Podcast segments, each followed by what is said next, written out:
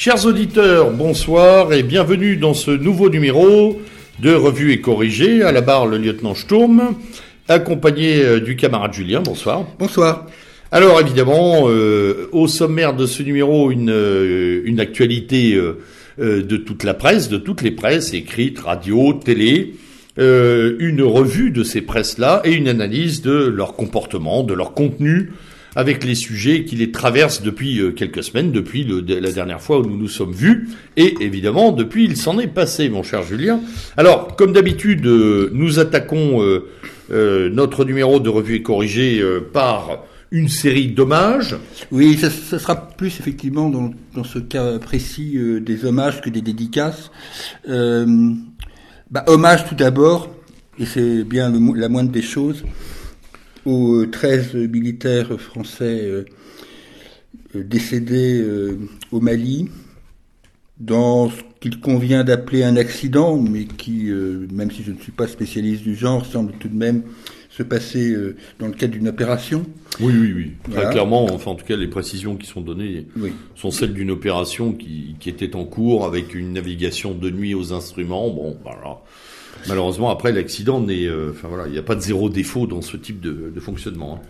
Donc voilà, c'est, l'émotion qui a traversé tout le pays, euh, et je pense, ne serait-ce que le simple visage de ces 13 soldats euh, français euh, qui reflètent une France que nous aimons et que nous connaissons bien. Mmh. c'est pour ça que tout le pays, je te trouve légèrement optimiste, parce que les réseaux sociaux étaient pleins de de d'allogène réjoui. Oui, voilà. tout à fait. Quand je parle du pays, je parle des Français, bien sûr. Bien sûr. Euh, je ne parle pas de notre peuple. De notre peuple. Voilà. Euh, je, partage néanmoins aussi euh, l'idée de, de, Pierre Cassen dans une vidéo. qui, tout en souscrivant, comme je le fais, comme nous le faisons avec le lieutenant aujourd'hui, à, l'émotion générale, s'indigne déjà un peu à l'avance de la commémoration qui aura lieu aux Invalides, où ces gens qui crachent en permanence sur l'armée française euh, viendront euh, rendre hommage à euh, ses serviteurs. Ils adorent ça. Ils adorent ça. Ils adorent les hommages. C'est les, c'est les rois de la commémoration. Après, je ne peux pas m'empêcher de penser, et comme d'autres, et pas forcément de notre camp, à, à l'utilité de notre présence au Mali, euh, avec 4500 soldats pour couvrir un territoire grand comme l'Europe. Euh, donc, comme beaucoup, euh, je me, et tout en évidemment déplorant euh, ce qui vient de se passer, euh, je me demande quelle est la feuille de route, quelle est notre utilité là-bas, dans une zone, dans un territoire où les frontières sont très très peu surveillées pour peu qu'elles aient jamais existé, euh, avec des bandes au sud de l'Algérie qui ne sont absolument pas contrôlées par l'armée algérienne comme le. Bah, on a, oui, on a, on a une collusion quand même de choses assez, euh, assez effroyables à cet endroit-là. Euh, en premier lieu, des armées totalement défaillantes. L'armée malienne, c'est une blague. L'armée du Burkina Faso, à peine moins. À part les militaires tchadiens qui tiennent un peu, un peu la route, oui. euh, il ne reste dans ce coin-là que les Français, euh, liés par des accords d'ailleurs de coopération et de défense qui sont anciens. Et euh, on nous a vendu, on nous a vendu Barkhane et, et toutes les opérations antérieures comme comme la défense de l'avant-poste occidental contre la barbarie islamiste. islamiste. Alors, moi, je trouve quand même assez abject de voir mourir la fine fleur de cette armée française. Comme tu le disais tout à l'heure, les photos montrent que ce sont de, des gens qui ont euh, euh, du caractère. Enfin, mm. ce sont des gueules. Quoi. Voilà, c'est des, des, bons soldats. Et euh, on leur demande de tenir un terrain que, comme disait un camarade l'autre jour sur les réseaux sociaux, on leur demande de tenir un terrain qu'on a renoncé à tenir porte de la chapelle. Hein, voilà. C'est-à-dire qu'il y a quand même quelque chose d'assez extraordinaire à vouloir aller défendre là-bas, ce qu'on est incapable de défendre ici. Euh, et euh, de, de, finalement de nous dire là-bas on sauve la démocratie et ici de laisser s'installer le merdier, euh, un merdier total. Donc à un moment il faudrait que il y a toujours cette question. Voilà, les soldats sont là pour servir, hein, ils, ils, obéissent, hein, mais il y a cette espèce de problématique de, de finalement. Alors ils ne se sont pas sacrifiés, ce sont leurs métiers. Hein. Quand je lis ils se sont sacrifiés, non non ils ne sont pas sacrifiés. Ils accomplissent une mission, ils ont choisi un métier et ils sont tout à fait honorable pour ce type de, de, de, je dirais, de fonction. Euh, c'est ça le kshatriya, c'est ça le guerrier. Il répond à l'appel de, de la guerre. Euh, néanmoins, effectivement, notre position serait quand même de dire qu'à un moment, on a plus besoin des Charles Leclerc euh, près, près, de, près du périphérique qu'au Mali, quoi. Voilà. Bon, il n'y a pas de Charles Leclerc en Mali, a priori, ou très peu, mais disons, on aurait plus besoin de nos hommes ailleurs que là. Voilà. Donc ça, c'est un vrai problème. Oui, parce que, parce qu'on voit pas la fin du truc, quoi. Non, il n'y en aura pas d'ailleurs. En fait, on, on, a, on est arrivé sous la gouvernance de, de François Hollande en 2014, hein, si ma mémoire est bonne. Ouais, euh, nous sommes en 2019. Bon, pourquoi ça continuerait pas comme ça encore 10 ou 15 ans enfin, Alors, en plus, en plus, il y a, il y a effectivement, alors il y a une, il y a une, une prolifération des groupes. Il y a un armement euh, hérité de la dislocation de l'armée libyenne qui est absolument dantesque du côté des différents groupes. Ces gens-là s'acoquinent avec les mafieux et les trafiquants de tout poil, donc il y a une espèce de, de tamis, de réseau euh, très dense, très mouvant, impalpable, compliqué à gérer. Et en plus, sur le terrain, ben, ils arrivent à passer du Nord-Mali à la frontière du Burkina Faso en quelques mois, à remonter, à redescendre, à aller à l'ouest, à aller à l'est. Finalement, ils baladent tout le monde. En fait, ils baladent pas tout le monde d'ailleurs.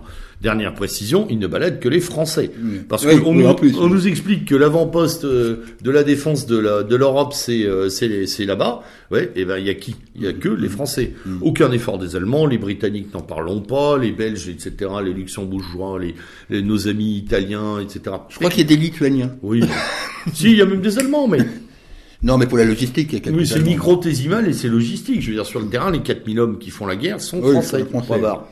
Et donc, en fait, on est un peu tout seul. On est tout seul, et en plus, avec un État malien qui n'a d'État que le nom, euh, ah, qui est porté à bout de bras. euh, qui est porté à bout de bras. Euh, on est vraiment dans. Donc voilà, on a, on, a fait une digression parce qu'on ne pouvait pas, pas la faire. C'est vrai, mais, euh, on en reparlera. Je pense qu'il faudra retraiter cette question. Bon, là, on est quand même, on va respecter le deuil et euh, et, la peine des familles. Donc on n'en fera pas non plus un sujet euh, central, mm. pas tout de suite. Mm.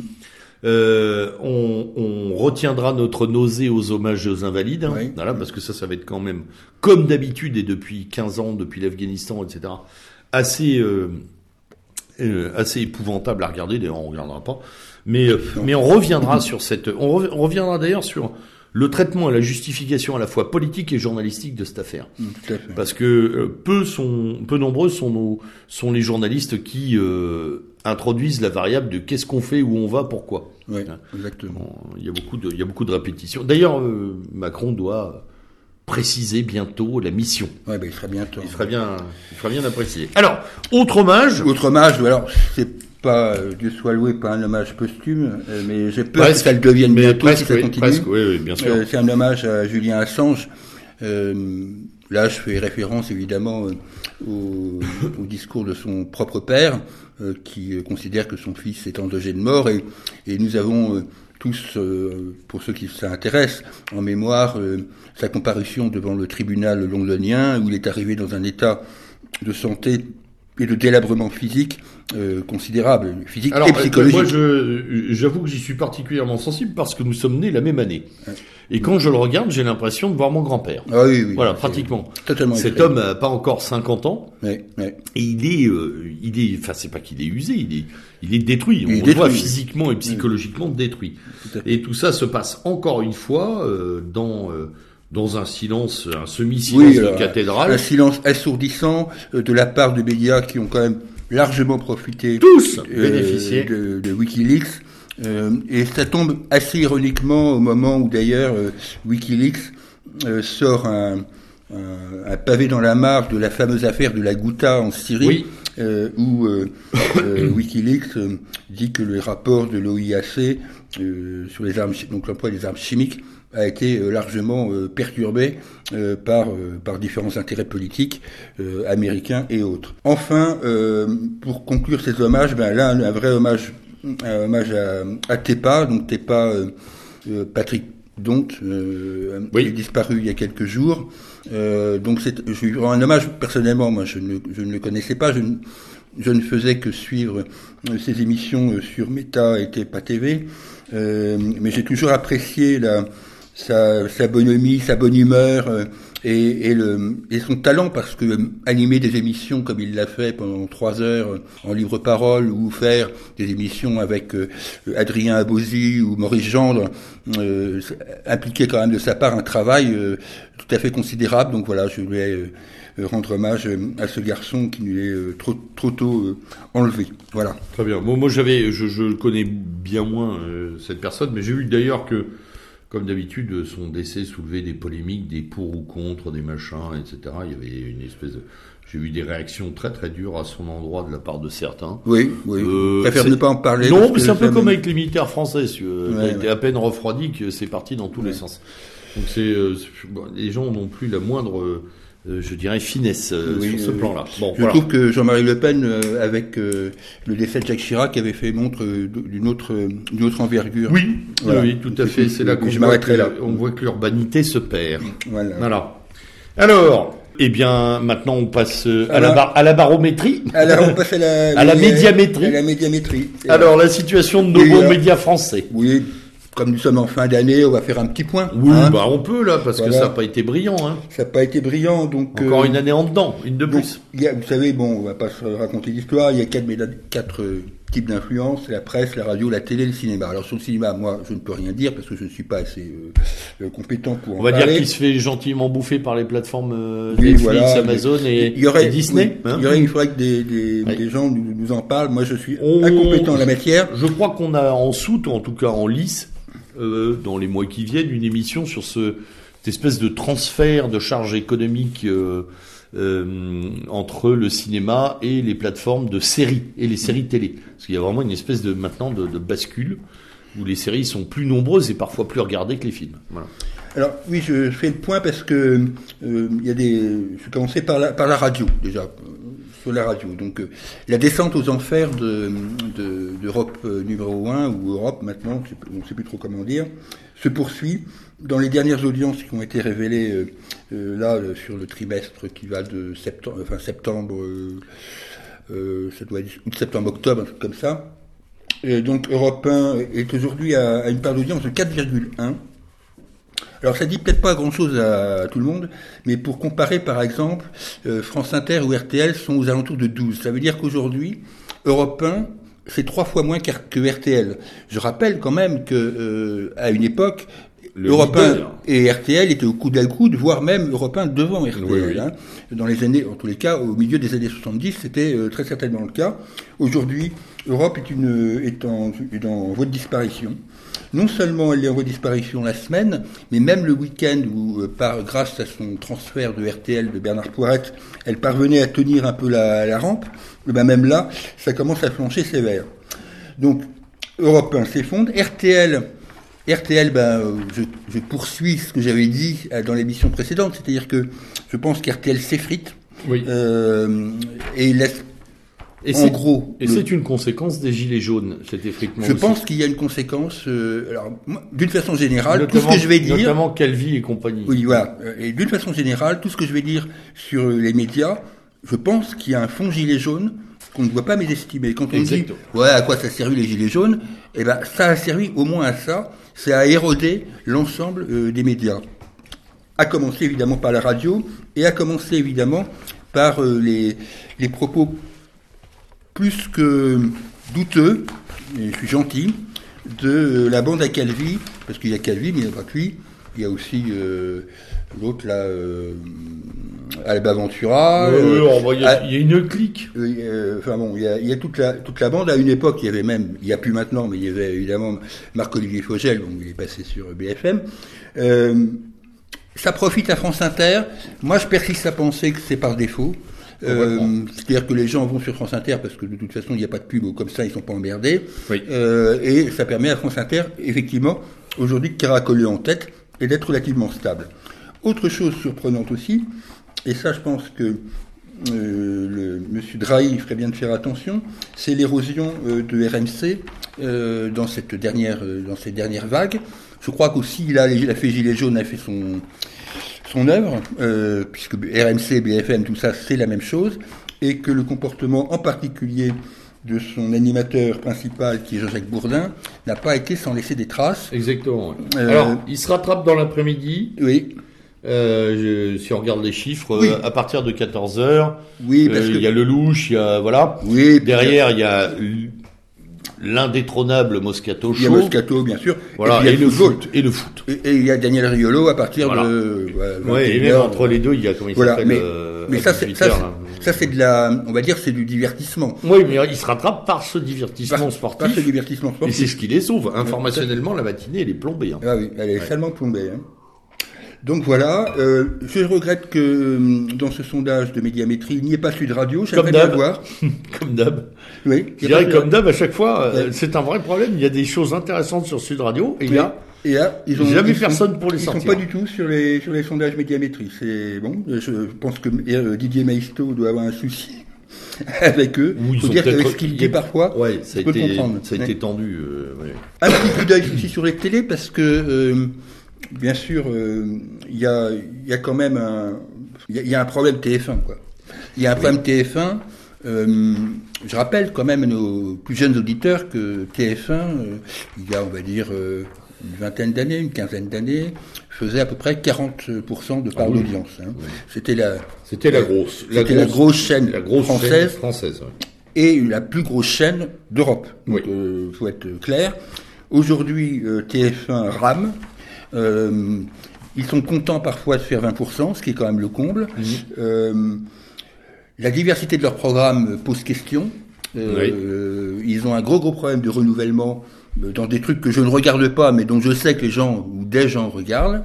Et, euh, et Oui, puis, puis ils perdent, ils perdent sur le prime, ils perdent ils sur perdent la sur fin le- d'après-midi, ils perdent partout. Ah oui, ils perdent partout. Ils perdent partout. Ouais. Alors, sur les télévisions, euh, les gagnants, on va me dire, oui, euh, il y a un gros succès, par exemple, d'Éric Zemmour sur euh, CNews. Alors, d'abord, comparons ce qui est comparable. Tout à fait. Euh, J'avoue avoir regardé à plusieurs reprises des débats pas forcément inintéressants d'ailleurs entre Éric Zemmour, oui, oui, on Michel parle pas du contenu, c'est plutôt intéressant. C'est plutôt intéressant. Enfin, j'ai vu des trucs. euh, Enfin, ça se regarde de toute ça se regarde, voilà. D'accord, pas d'accord, c'est pas le sujet. Mm. Euh, Il y, a, il y a de l'ouverture d'esprit, et je dois reconnaître que Christine Kelly fait le job, euh, même si, euh, à mon avis, parfois ça doit lui faire du mal, mais bon. Oui, je, je l'aurais cru plus dans le rôle de Monsieur Loyal, enfin de Madame Loyal, modératrice. Oui. Et bah pas tant que ça. Et pas tant que ça. J'étais étonné, qu'elle- elle laisse aller le débat parfois et bon, c'est pas inintéressant. Oui, Alors, oui, pour voilà, c'est pas inintéressant, mais c'est pas complètement chanté. quand, quand on nous dit, oui, Éric Zemmour explose les, les scores sur CNews face à LCI euh, et euh, BFM, euh, oui, ok, d'accord, mais ça ne concerne que 280, 280 000 auditeurs, hein, euh, quand, quand tout se passe bien. Voilà. Donc, euh, il faut quand même pas mal relativiser Oui. euh, ces succès. Ces deux succès arrondissements de Paris, quoi. Oui. Au meilleur du- au meilleur moment, c'est deux arrondissements de Paris. Quoi. Oui, c'est ça, voilà. Euh, c'est- quand même, c'est quand même relativement limité. Donc ça permet aussi de voir, à contrario, ce que les Ruth Elkrief et Laurence Ferrari et autres font. C'est-à-dire, elles font aujourd'hui beaucoup moins. C'est-à-dire qu'en fait, euh, je suis désolé, mais ça ne plus concerne, personne. ça concerne plus, per- enfin, ça Non, concerne mais pas grand monde. extraordinaire, il n'y a plus personne euh, sur Ouais. certaines émissions Ah de oui, télévision. Oui, oui. On n'a plus personne.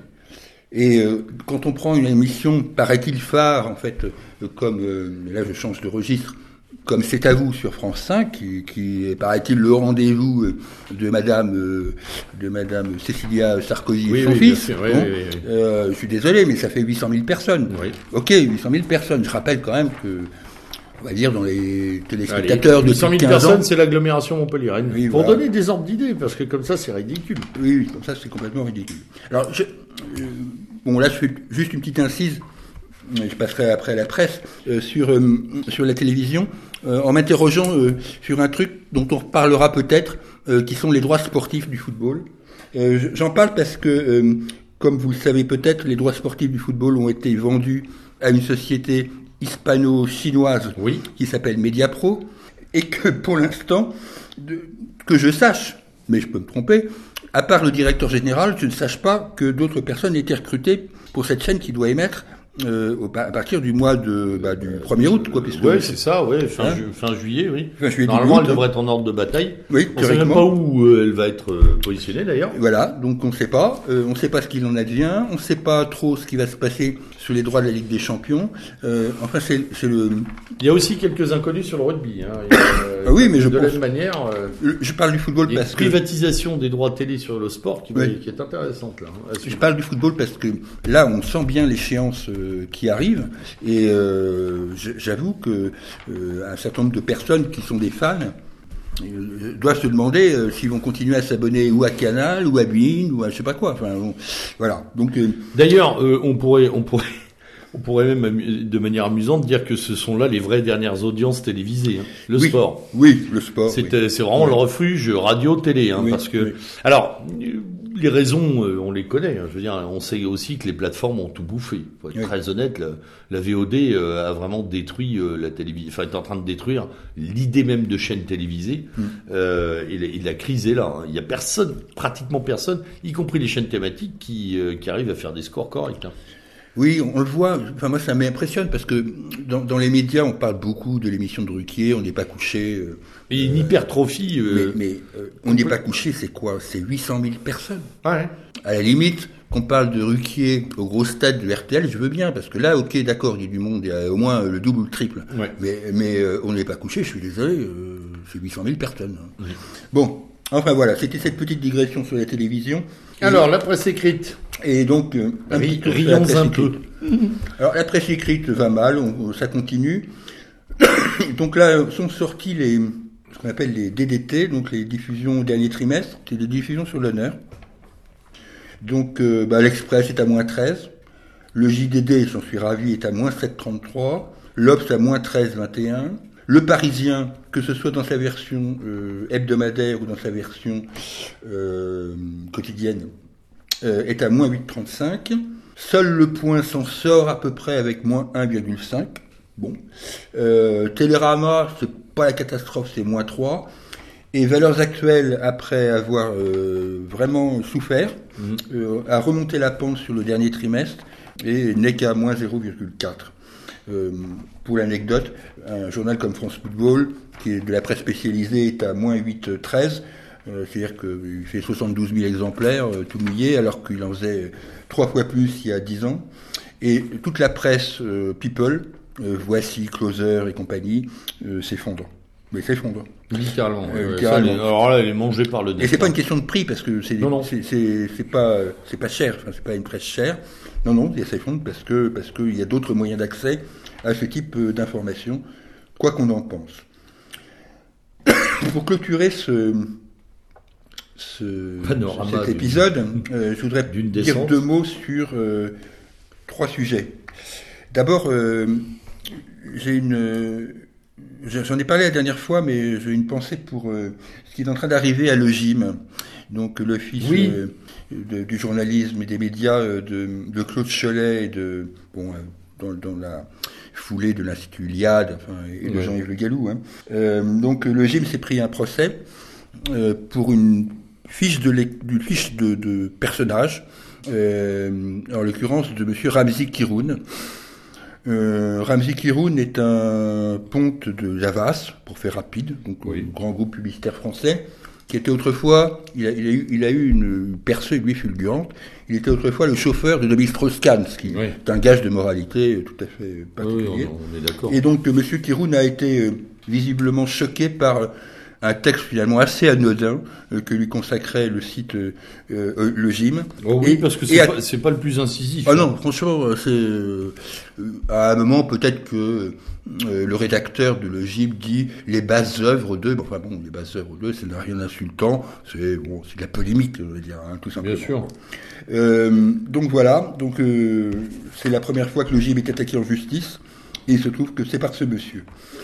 Bon, c'est une concordance euh, d'actes contre la presse nationale et du mouvement national de façon générale, comme l'est bien évidemment euh, ce qui se passe au niveau de présent. Oui.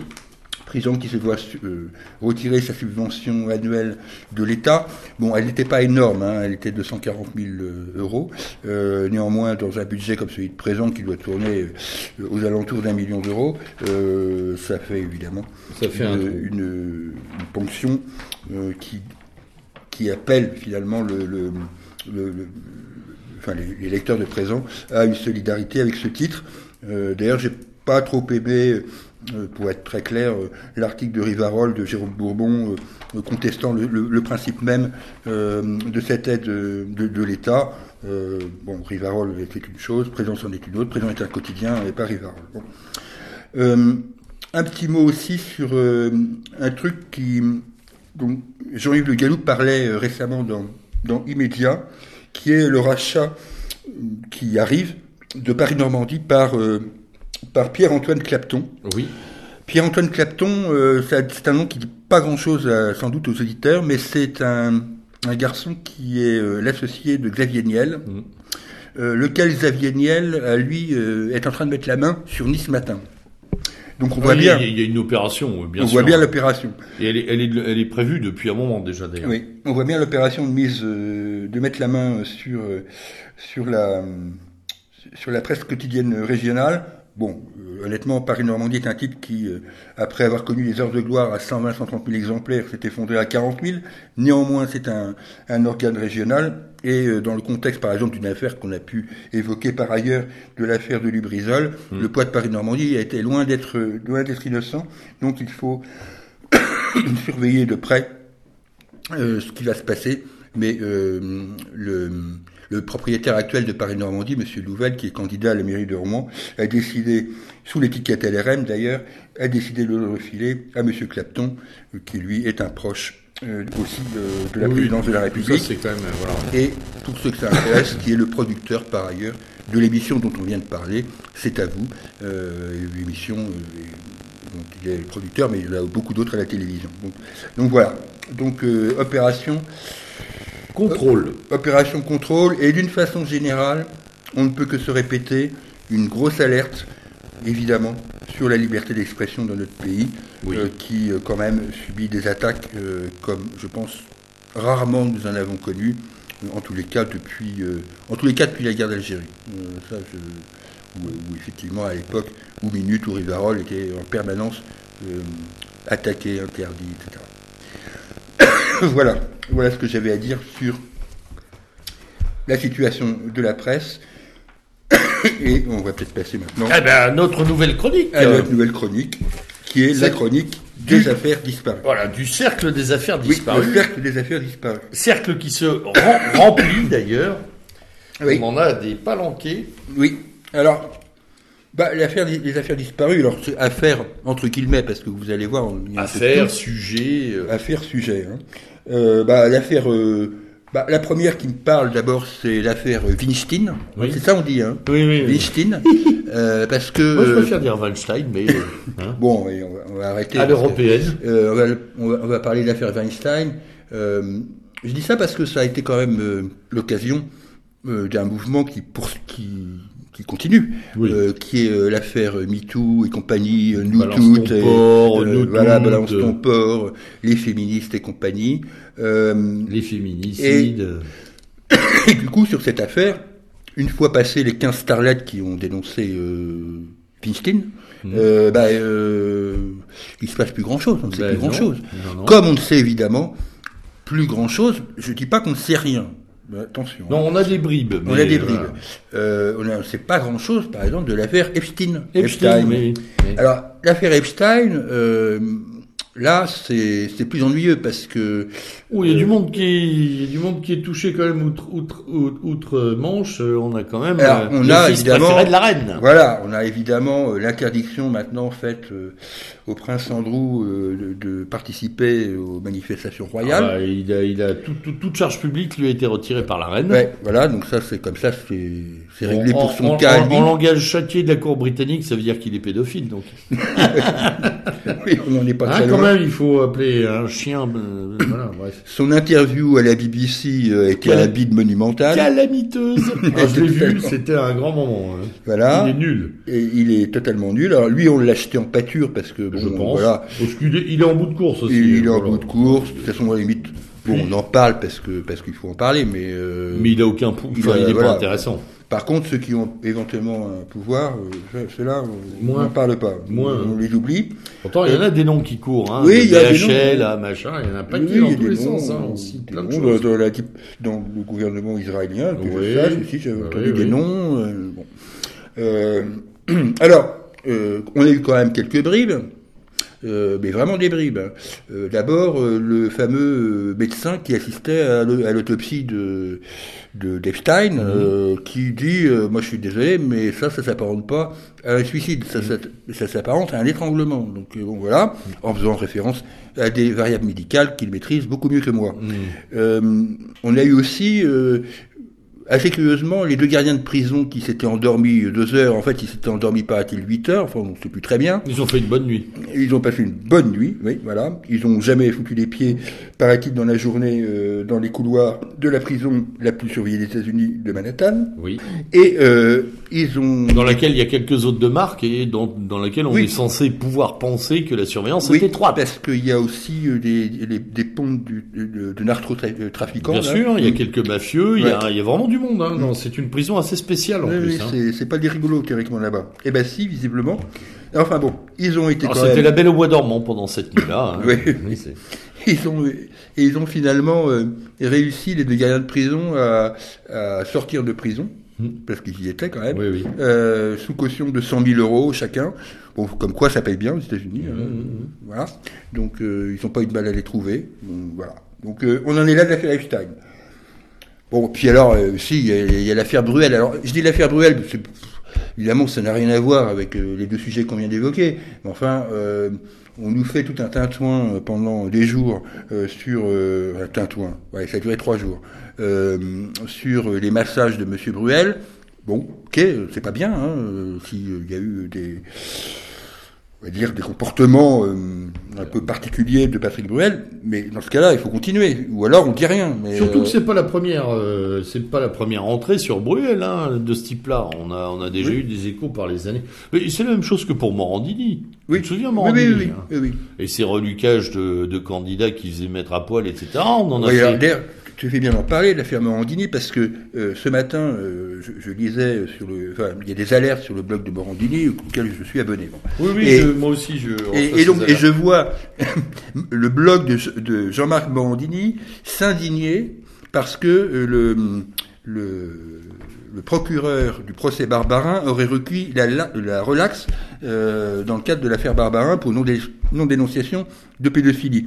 Alors, moi, je sais pas, mais je serais Jean-Marc Morandini, je fermerais ma gueule là parce que Non, mais c'est ils ça. ont, ils le- ont aucune pudeur. Le, grand trait de cette modernité finissante, c'est quand même ça, c'est-à-dire qu'effectivement, il n'y a aucune gêne et aucune pudeur. Aucune hein. pudeur, quoi. Ça le mec, euh, il faisait déshabiller les gamins euh, de 15 ans euh, Ouais. Dans des positions particulières et euh, il va donner des leçons de morale euh, à- au cardinal Barbarin. Je sais pas, une affection particulière pour le cardinal Bon, plus, il je faut quand même arrêter, quoi. voilà. Hein C'est assez, extraordinaire. Alors, Alors, là, on les enchaîne, puisque euh, la- la- l'actualité Estelle Mouzin nous permet de revenir. Oui, euh, alors, bah, en fait, euh, je suis toujours un peu étonné, moi, de, ce, de ces affaires euh, euh, dramatiques hein, de la petite Estelle, euh, qui a donc été enlevée il y a maintenant 17 ans, je crois. euh, voilà. Oui. Et on nous ressort... euh, on nous ressort l'affaire de, de, de, sa- de la compagne de Fourniret qui aurait euh, invalidé la Libye, bon ok, très bien, euh, en nous faisant, en nous faisant croire que du coup euh, c'était sûr, euh, Michel Fourniret avait tué la petite, ou tué ou pas, je ne sais pas d'ailleurs, j'en sais rien, hein, euh, la, la petite Estelle. Je trouve que c'est quand même jeter en pâture un, un événement dont on maîtrise absolument pas le dossier. C'est ça que je veux Euh, dire. bien sûr. Euh, euh, Fourniret, de toute façon, euh, il finira sa vie et Dieu, soit loué, il la finira en tôle. Euh, Il n'y a aucun problème là-dessus. Maintenant, euh, qu'il y ait une extrapolation à partir du témoignage de sa femme, euh, dont au moins qu'on puisse dire, c'est qu'elle était un peu euh, dans le coup aussi, Dans le coup aussi, et qu'on oui, la, qu'on la prenne pour euh, pour la, la, la Vierge qui se repent. Enfin, je sais pas Encore une fois, ça. euh, on, voilà, on peut, on peut dénoncer Franchement, ce, ce manque je pense de que les médias devraient faire un peu gaffe, quoi. Mais non, mais ils ont plus le, ils ont plus le recul journalistique nécessaire. Enfin, Oui, oui, non, mais ça, Ça nous rappelle euh, bah, du pont de Ligonnès. du, du pont de Ligonnès, etc. Voilà, c'est vraiment, c'est affligeant sur ce plan-là. Comme, comme des affaires dont on ne parle pas au niveau national, même si on peut en parler au niveau local, l'affaire Lubrizol. L'affaire Lubrizol, euh, bon, ok, il y a eu commémoration au bout d'un mois euh, de l'affaire Lubrizol. Maintenant, quand le, directeur général de l'Adréal, donc le, patron de l'environnement, euh, suis en charge de la sécurité de, de la Seine-Maritime, vient dire devant les sénateurs, je m'interroge sur une possible intrusion, mmh, et sous-entendu, euh, peut-être qu'il faudrait regarder par là aussi. Euh, la presse ne, relaie que sa déclaration. On n'a pas du tout, ou alors on ne le sait pas, mais euh, d'investigation, d'approfondissement, de, questionnement.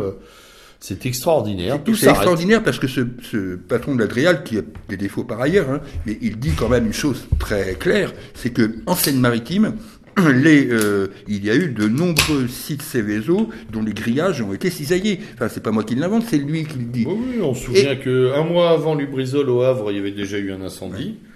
Euh, enfin voilà, on, on, a quand même, c'est pas la première fois. Hein. Voilà. Donc euh, Lubrizol, bah Lubrizol, on en parle, on parle aussi, on parle des conséquences. C'est tout à fait normal de parler des conséquences. mais ça serait bien aussi quand même qu'on s'attaque un peu de temps en temps aux causes, quoi. Mm, mm. Bon, alors dans les chroniques des affaires, c'est pas des affaires là, c'est des moments politiques disparus. Bah il y a le Venezuela. Ah oui, ça existe plus. le Venezuela disparu des radars. Euh, Monsieur Guaido a fait euh, une réapparition, il a été aussi vite euh, sorti des médias. En Syrie, je suis désolé, mais pour la presse, mais Monsieur Bachar el-Assad est toujours président, hein, mhm. donc il devait tomber, voilà. En Algérie, on ne sait plus ce qui on se passe. Alors, on sait plus, alors là, plus rien. On, sait qu'il y a de temps en temps une manif ou deux. voilà. voilà. donc les manifs du vendredi, parce que c'était mhm. Voilà, c'est ça. Les élections ont lieu, mais les candidats, voilà, ne, ne plaisent à personne. Oui je crois que sur les cinq en lice, il y en a trois de, du régime précédent, donc euh, voilà, d'anciens ministres, donc ben, bref, une, une, tentative de repeinture euh, du truc. Euh, non, c'est vrai qu'on a très très peu d'infos. On nous a également vendu les, le, l'opération turque d'Erdogan comme étant un vrai génocide des Kurdes. Bon, euh, cessez le feu, machin, stabilisation de la ligne de front, donc les Kurdes vont bien. Mmh. Hein, ils vont très bien mmh. depuis. Voilà, euh, en gros, ils ont été repris en main. voilà, à peu près ça. Et euh, fin de l'exercice. Hein, euh, ça, c'est quand même assez extraordinaire. Tout s'est éteint. Le fil médiatique s'est complètement éteint. On a également euh, l'affaire ukrainienne. Ukrainienne, Donbass. Hein, il, y a, il, y a, entre 3 et 5 morts par semaine sur la ligne de front, mais il n'y a plus rien. Et puis, on a également aussi la question des migrants. Oui. Puisque j'ai appris incidemment, euh, il y a quelques jours, que nous étions passés pour la demande d'asile devant l'Allemagne. Nous sommes le pays euh, européen qui a le plus de demandeurs d'asile en attente, et donc le plus d'entrées à l'heure mm. actuelle. Mais nos migrants vont très bien. Euh, on ne sait pas où ils sont d'ailleurs. Hein. Si on sait où ils sont, on les voit nous. Mm. Mm. Nous on les voit au quotidien, mais le gouvernement a l'air de les avoir totalement, et la presse a l'air de les avoir totalement assimilés avant nous. Voilà. Donc ça me permet une c'est tout à fait habile comme, transition de faire un truc que je fais rarement euh, à ce micro, c'est de vous lire un texte, parce que euh, le petit sujet que je voulais évoquer était, le petit sujet en façon de parler bien sûr, était l'invasion de la Grèce. Je, pèse, mes mots. Et donc, je vous ai déjà parlé souvent de la Grèce, même à chaque fois, par principe. Euh, et je vais vous lire un texte, une partie d'un texte en tous les cas, fait par Panagiotis Grigoriou, qui est un ethnologue on va dire, qui devient de la gauche, même de la gauche radicale, et, euh, et qui, euh, bon, qui, est diplômé d'université française, qui parle parfaitement bien français, qui a donné des conférences d'ailleurs, c'est pas mettre à sauter d'habitude, mais il a donné des conférences à la Nouvelle Action Royaliste, je crois, chez Bertrand Renouvin. Et, euh, et voilà ce qu'il écrit, alors qu'il vient, on va dire, d'une gauche, on va dire, si on, était en France, on dirait une gauche chevènementiste, quoi. Oui, complètement. Je vous, lis ces quelques lignes. Les dix, c'est lui qui parle, hein, c'est pas moi, hein, parce que des fois vous allez croire. Les dix grands médias dissimulent la réalité comme ils le peuvent, et il faut plutôt mieux suivre les médias locaux ainsi que certaines rares émissions sur les grandes radios pour se faire une idée sur le cataclysme du moment. Ou sinon, tout simplement, il suffit d'habiter le nord de la Grèce, ou les îles, c'est au lieu de passage et des passeurs, pour voir ce qui s'y déroule jour et nuit, sans relâche. Les médias y sont presque inutiles pour la description. Et c'est l'apocalypse. Les habitants subissent ces événements médusés, comme s'ils s'organisent avec les moyens du bord devant cette dernière opération de guerre hybride et de type Attila, orchestrée, rappelons-le, par Berlin, Ankara et Soros, entre autres. Là, il cite une émission de radio, donc voilà ce qui se dit à l'émission de radio. Notre population est en phase d'être remplacée. Toutes nos structures s'effondrent. La police, les hôpitaux, la voirie, tout. Sur les plages de notre île, plus de 200 migrants sont arrivés rien qu'entre samedi et dimanche. Voilà pour l'étendue du désastre. Les ONG agissent sans vergogne, en dehors de tout contrôle, car sur notre île, elles ont tout simplement remplacé l'État. Ainsi, ONG, Frontex et autorités grecques restants travaillent exclusivement et de concert dans le seul but d'accueillir les migrants et jamais pour empêcher ou même entraver cette déferlante. Ça, c'est le maire de Samos qui parle. Même à Athènes, cette désorganisation alors voulu s'accélère. Dans les hôpitaux, à l'instar du grand hôpital public pour enfants à Athènes, les jeunes migrants s'organisent en bande pour voler et pour agresser le personnel hospitalier. La situation devient plus qu'intable, et ça c'est un reportage dans les médias grecs de la semaine. Voilà, c'est une brève une brève analyse de la situation, et je pourrais continuer tout l'article comme ça, de ce qui se passe en ce moment en Grèce, ou en particulier toute la Thessalie, euh, et donc le nord de la Grèce est complètement envahi au sens propre du terme.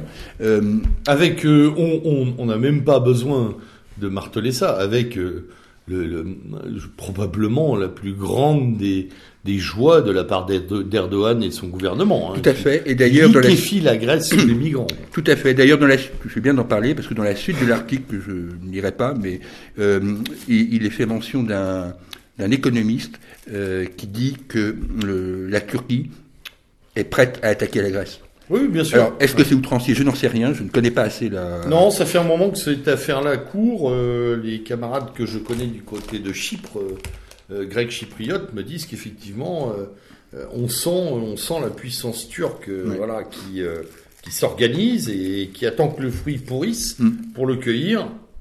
Et, et je vois d'ailleurs pas qui bougerait, honnêtement, aujourd'hui. Mm. ça peut paraître complètement aberrant ce que je dis, mais Imaginez demain une opération militaire, par exemple sur la partie grecque de Chypre. Hmm. Je ne vois pas qui bouge. Hein. Oui, tout à fait. D'autant que les deux États sont dans le temps, au passage. Ouais. je serais très étonné de voir le déclenchement d'un conflit dans la zone derrière. Ça me. Bon, enfin bref, on est, on est encore sur. Euh, Enfin, voilà, on est tout près de tout près de ce qui a, à un moment a été de la science-fiction ou de la ou de la fiction et qui est de plus en plus de la réalité. Un mot sur l'Iran, l'affaire iranienne? Bah, l'affaire iranienne. Alors là, c'est là on rentre dans, c'est même pas un sac des affaires disparues, c'est-à-dire qu'on ne sait rien. Euh, là, je, avant que tu n'arrives, je, je, jetais un coup d'œil pour voir des articles sur le sujet.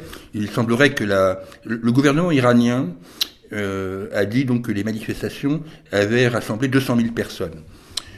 Quand je vois les blogs, et je ne suis pas un anti-iranien primaire, hein, mais quand je vois les blogs euh, sur la situation, euh, j'ai l'impression que la situation est beaucoup plus grave que ce que le gouvernement iranien euh, veut bien dire. Il semblerait que 40 villes euh, soient, euh, soient rentrées en état d'insurrection, et en particulier euh, les villes qui, est, qui sont les villes les plus pétrolifères. Oui.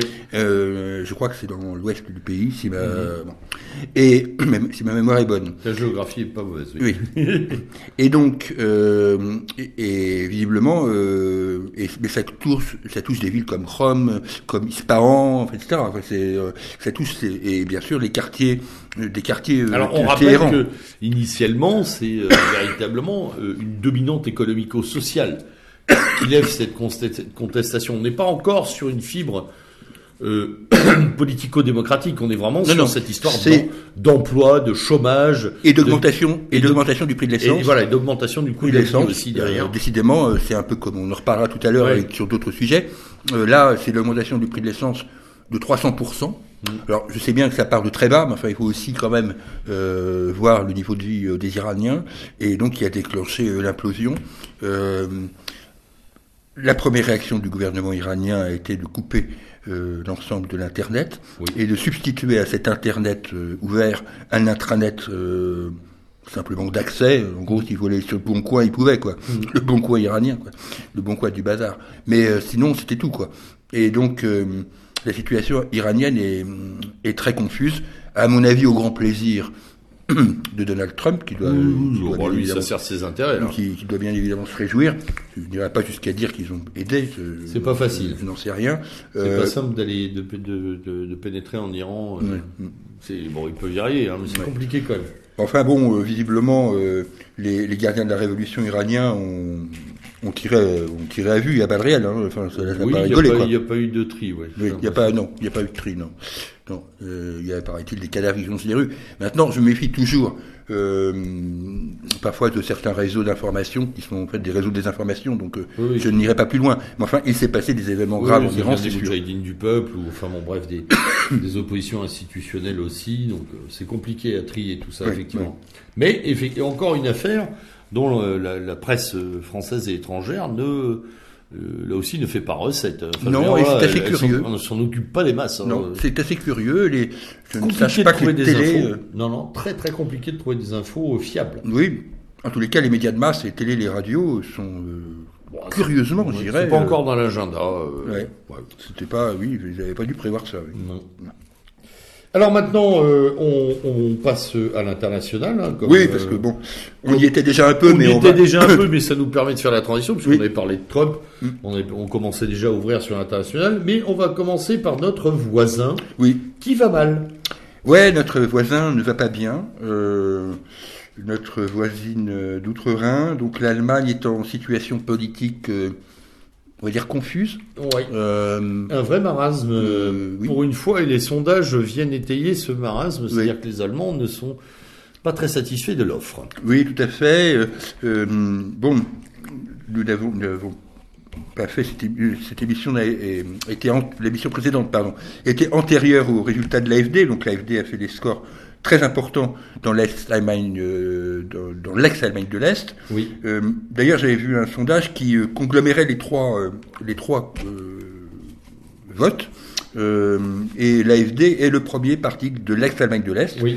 avec 25,4%. Alors là, il y a eu quelques émissions tout de même là-dessus. J'avais suivi une émission sur France Culture où, évidemment, vous avez expliqué quels, affreux Jojo étaient les Allemands de l'Est. Hein. Oui, parce que mal dégrossi après la chute du mur. Parce que si Die Linke a réussi un score tout à fait honorable en Thuringe, où il était mm. déjà implanté, puisqu'ils sont à 30% des voix en Thuringe, par contre dans les deux autres euh, endroits d'Allemagne, de, de, de l'Est, ça n'a pas été le cas. Donc c'est là, aussi les écolos sont montés. Hein. Les écolos, oui, sauf, sauf en Thuringe. Sauf en Thuringe. Sauf en Thuringe, où les écolos euh, sont à l'endroit où ils devraient rester d'ailleurs, si c'était possible, c'est-à-dire aux alentours de 5%.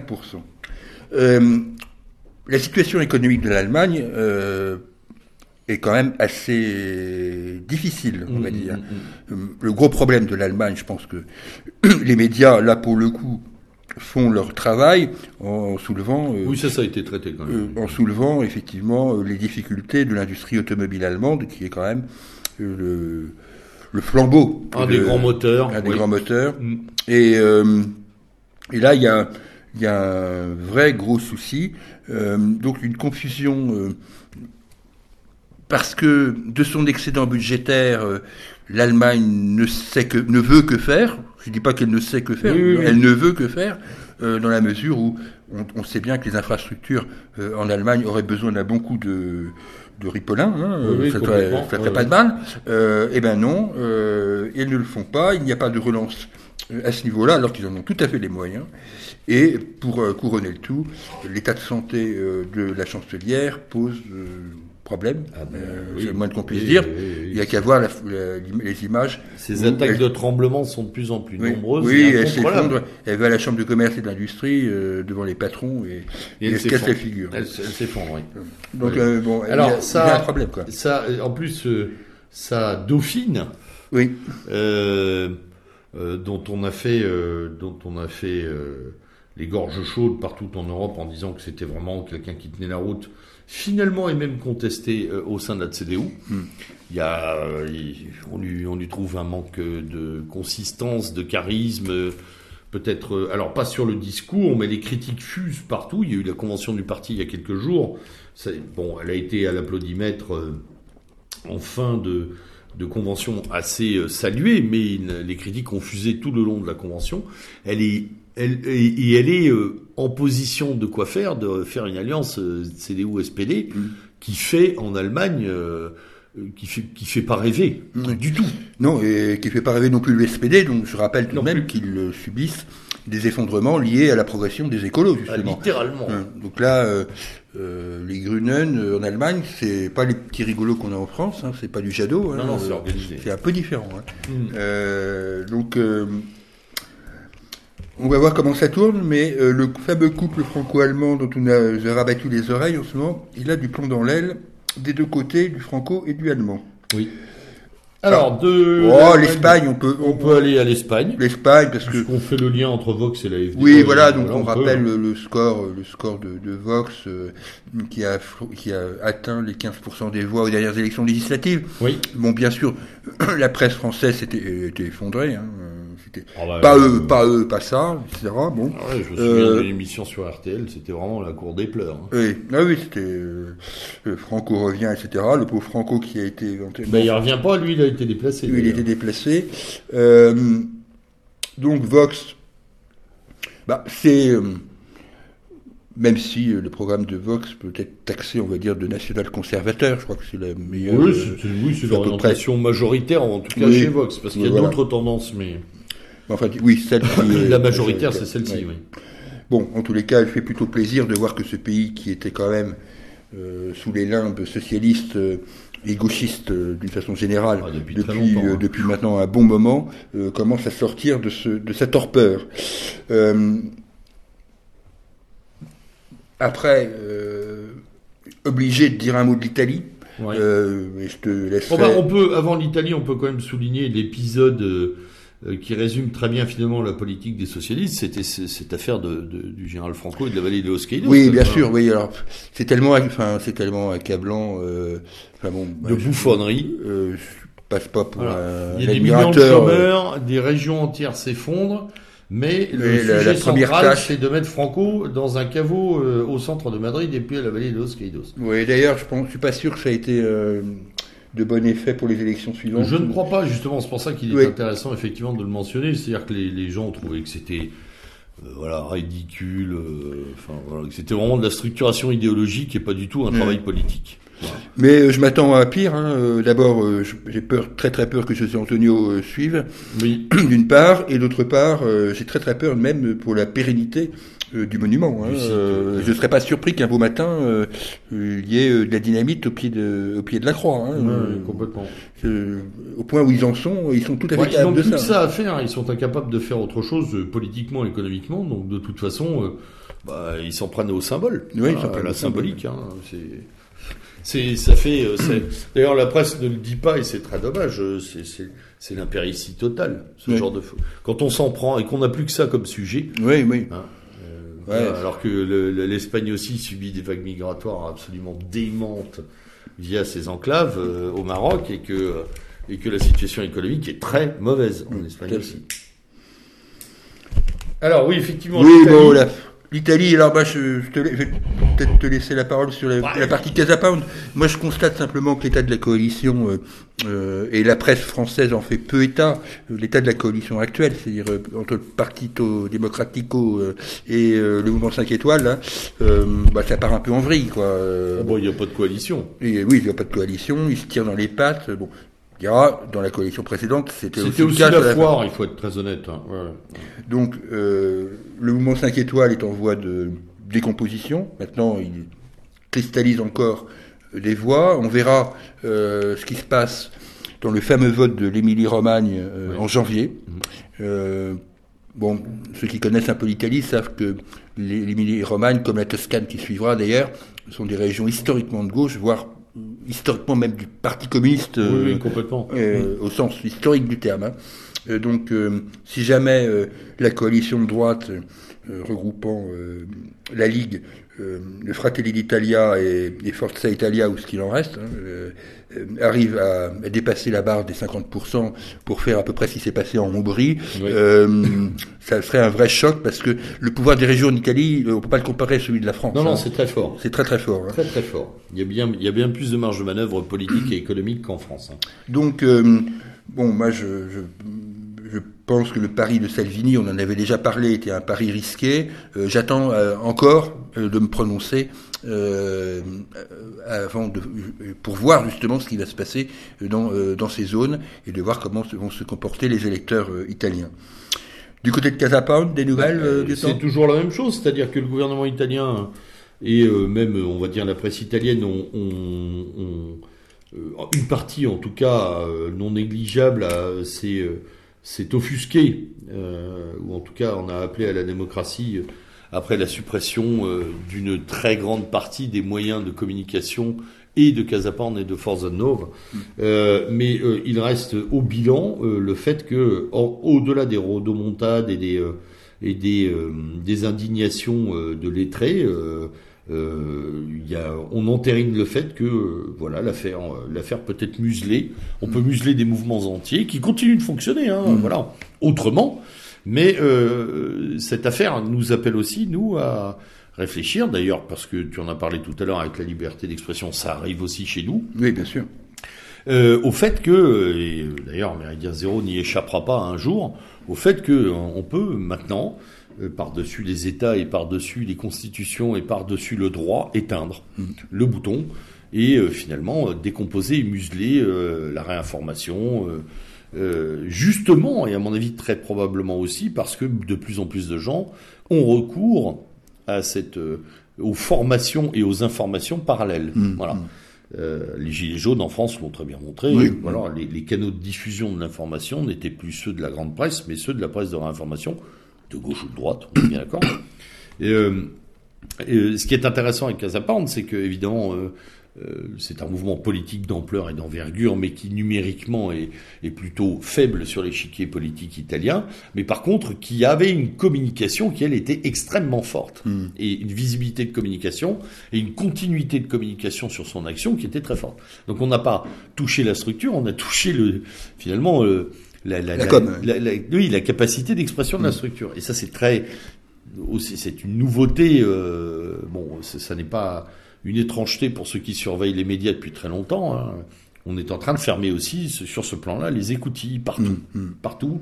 Euh, c'est pour ça que le moment était la, était la solidarité. Bien sûr. quel que soit le, quel que soit le média, évidemment, je parle pour Méridien Zéro, mais quel que soit le média dont vous vous sentez proche, dans la mesure de vos moyens, euh, soutenez-les. Euh, c'est évident. Euh, voilà, si quelle que soit la chapelle dans laquelle vous vous reconnaissez, et si vous nous écoutez, bien évidemment, ici à Méridien Zéro, il, faut, là, il faut pas hésiter à soutenir. C'est le moment parce que ça risque, ça risque d'être que le début ce qui se passe. Hein, attention. Hein il n'est pas exclu qu'un jour on devienne hors la loi tous sur ce plan-là. Euh, ça m'étonnerait d'ailleurs hein, que ça ne tarde, euh, tant les questions sont nombreuses dans les entourages du pouvoir sur ces radios libres, sur ces médias de réinfo, sur euh, voilà cette volonté de via la fake news notamment hein, d'aligner les contenus. Tout à fait. Après l'Italie, bah, le voisin. Euh, Brexit, épisode 3222. ouais. ça y est, a priori, euh, enfin bon. Bon, a priori, je crois ça que va se passer. Ça va se passer. Donc, euh, on fait évidemment référence à la Grande-Bretagne et aux élections du 12 décembre. Voilà. bon, oui, globalement, là, je pense que la messe est dite. il faut bien évidemment attendre le verdict des urnes.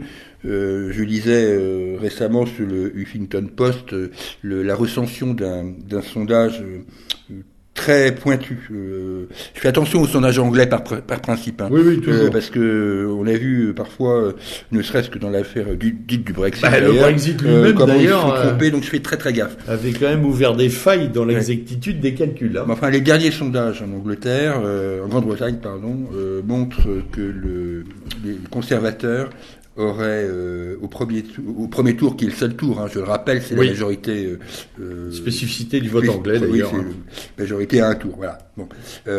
Donc les conservateurs auraient 42% des voix les travaillistes 32 voilà. Donc en gros le, le, parti de Boris Johnson progresserait de 40 sièges par rapport à la situation actuelle, ce qui évidemment rendrait tout à fait possible le Brexit dans sa version johnsonienne. je rappelle que Nigel Farage s'est retiré de tous les, toutes les circonscriptions détenues par le Parti conservateur oui. et donc ne ferraille que dans les circonscriptions détenues par le Parti travailliste. Bon, ce qui laisse présumer un accord stratégique, je pense aussi. Mm.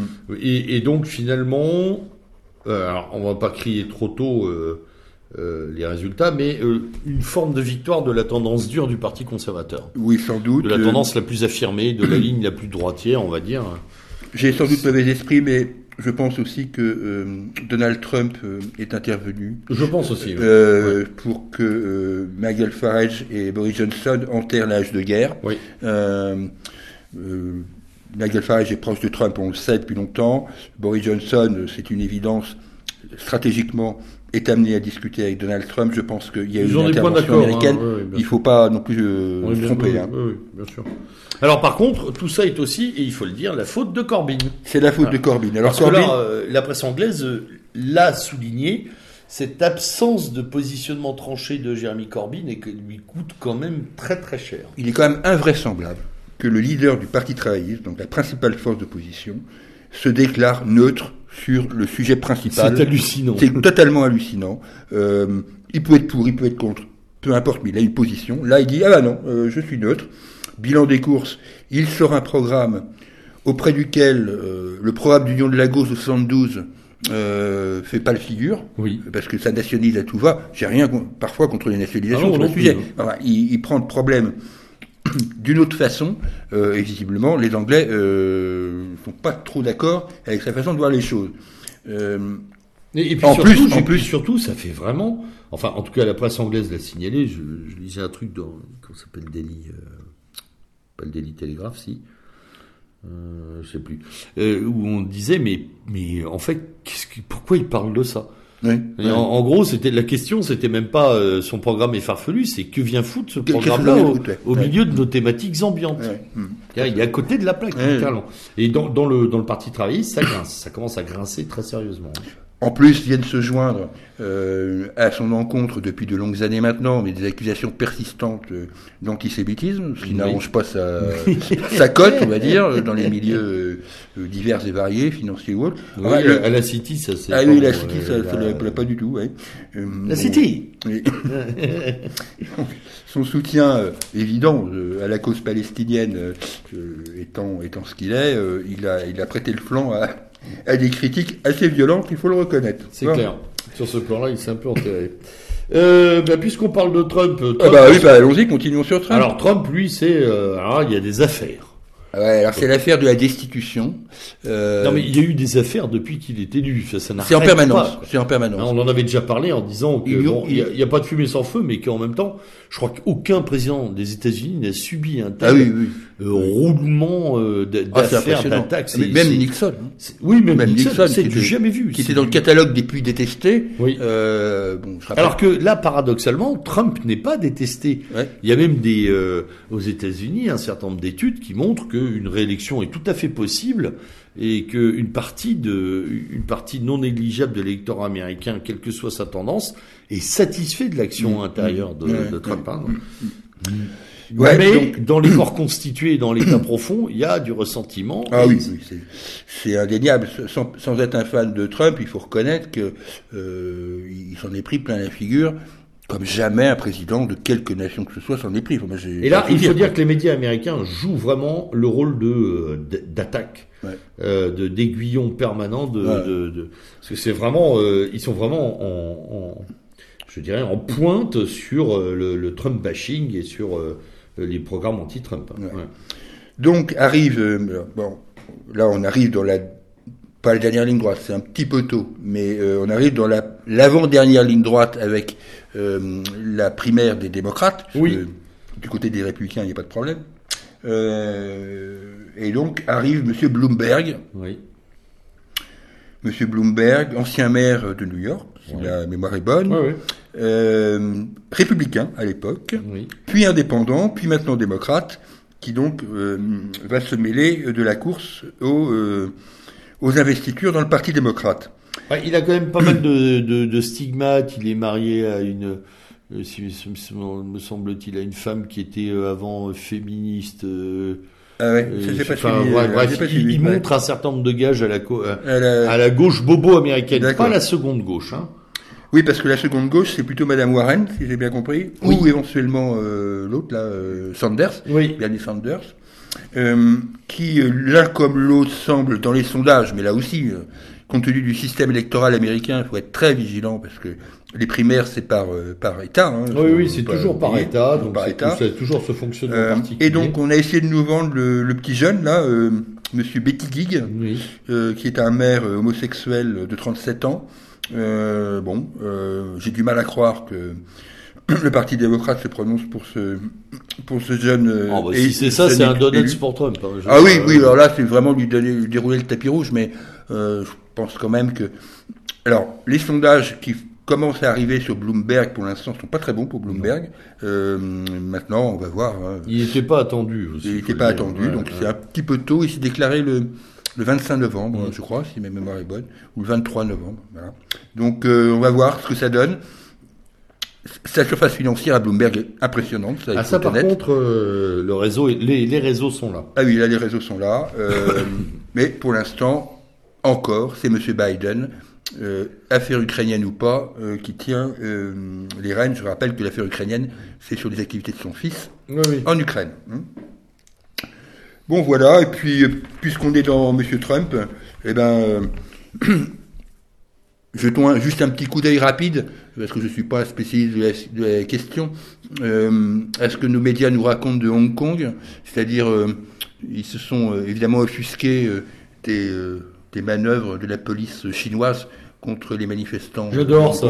Hein j'adore. Oui, moi aussi. j'adore. J'adore, j'adore ça. C'est euh, euh oh, extraordinaire. Oui, alors qu'évidemment, c'était beaucoup moins le cas, euh, a priori, hein, euh, pour les Gilets jaunes. Mais là, la police, la police chinoise à Hong Kong, euh, ouais, elle est pas bien. Elle tire avec des LBD locaux, donc c'est pas bien. voilà oui, parce que jusqu'à preuve du contraire, on n'a pas vu encore, et mais peut-être que je me trompe, hein, on n'a pas vu encore euh, Dieu euh, crever ou de main arrachée euh, chez les jeunes manifestants pour la démocratie. Et pourtant, ça y va. Hein. Les images nous montrent quand même que, les, oui, c'est pas des rigolos. Hein. C'est très très féroce, et d'ailleurs que il y, a quand même un certain nombre de leçons à tirer. D'ailleurs, les manifestants chinois de Hong Kong sont d'une organisation absolument incroyable. Mais moi, ça m'avait toujours frappé, euh, mais de longue date dans les pays asiatiques, oh. euh, quand il y avait des manifs. Je sais de quoi tu parles. Tu parles des étudiants trotskistes en Corée. Oui, oui. Et ou des, ou des nationalistes au Japon. Ou des l'extrême gauche japonaise dans les années 70, qui chargeaient la police euh, anti-émeute avec des lances. Tu bah, les fameuses lances, de bambou que Ordre Nouveau avait, avait récupéré à l'époque. Mais c'était impressionnant. C'était des guerres de rue. Euh, digne des plus grands péplums. Ouais. Ah oui, quand ça manifeste là-bas, euh, ça y ah va. Oui, hein. ça y va. Mm. C'est assez impressionnant. bon, Hong Kong, effectivement, ça vole.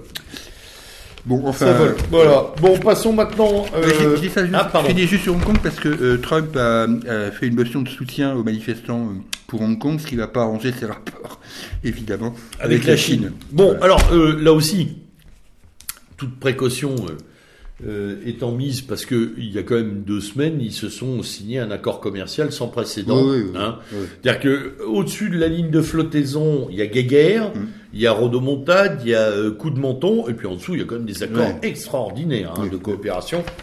C'est difficile de faire la guerre à son meilleur partenaire économique quand même.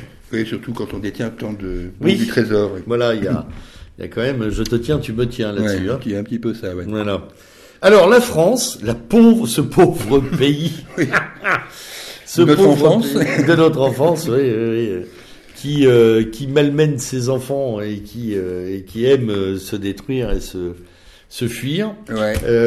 alors on va commencer par un embryon de bilan puisque la presse en a, a quand même parlé, on a quand même parlé, pardon, il a quand même a quand même majoritairement titré sur cette euh, idée de bilan pour les gilets jaunes. Hmm. Hein, on a vu tous les titres de presse un an après, quel bilan, etc., quelle action. Donc voilà, euh, les gilets jaunes ont eu un an le 1er ou le 2 décembre. 17 novembre. 17 novembre, pardon, autant pour moi. Hmm. Non, parce que je me rappelais du 1er décembre à Paris, mais c'est vrai que c'était un peu, un peu plus sport. Hmm. il y a eu des manifs, il y a eu des violences, il y a eu des gilets jaunes, mais pas que. Il y avait beaucoup aussi de cagoules noires, plus que Oui. de gilets jaunes. Euh, Ouais, est-ce qu'on ouais. peut conclure que le mouvement a fait le tour de lui-même? Euh, Il en reste une substance qui est, à mon avis, euh, pour le moment pas encore morte. Il reste surtout, à mon avis, des modifications. Euh, Il y a un avant et un après en Oui. termes de, on va dire, de, de, de perception euh, de la part des Gilets jaunes de leur environnement. Ça, c'est très clair sur le plan médiatique Oui. on, euh, sur le plan euh, euh, de, des infrastructures, de- des administrations, le regard porté a changé. Oui, tout à fait. Voilà. Bon, je parle même pas de la police et de la gendarmerie sur le- lequel le regard est maintenant définitivement négatif pour beaucoup de gens qui ne l'avaient pas encore. Est-ce que ce mouvement a un avenir? Ça, c'est ce qui a aussi interrogé notre bonne presse, qui ont euh, d'ailleurs, je crois, majoritairement répondu non. En tout cas, on- on- politiquement euh, et, euh, et sur le plan des, des manifestations, tout le monde vise le déclin Oui. progressif. hein, c'est ce qui ressortait de cet article. Oui, c'est ce qui ressort globalement de, des interventions. Parfois avec l'idée de se rassurer quand même. oui, hein. oui, c'est Hein ce que, Ah, que pardon. j'allais dire. Donc en fait, ils se rassurent à bon compte. Euh, je suis pas sûr qu'ils aient.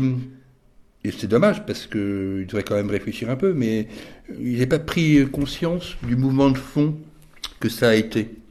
Euh, on parle quand même d'un mouvement euh, exceptionnel euh, dans l'histoire sociale française, on va dire depuis la guerre, Oui. pour faire rapide. Hein, Au-delà de, de mai 68, euh, largement pour moi, et certainement avec des conséquences sociétales extrêmement importantes, en particulier vis-à-vis des médias, mais d'une façon générale vis-à-vis du discours des euh, politiques ou des institutions au sens large d'ailleurs. Oui. On l'a vu dans une affaire que nous connaissons bien ici, euh, sur l'affaire Lubrizol, où la parole de l'État avait disparu, mais non seulement la parole de l'État, mais Ouais, des porte-paroles des porte-paroles de l'État. Quoi. Donc, c'est, euh, donc moi je pense que ça c'est profondément ancré maintenant dans la tête d'une grande partie de nos compatriotes.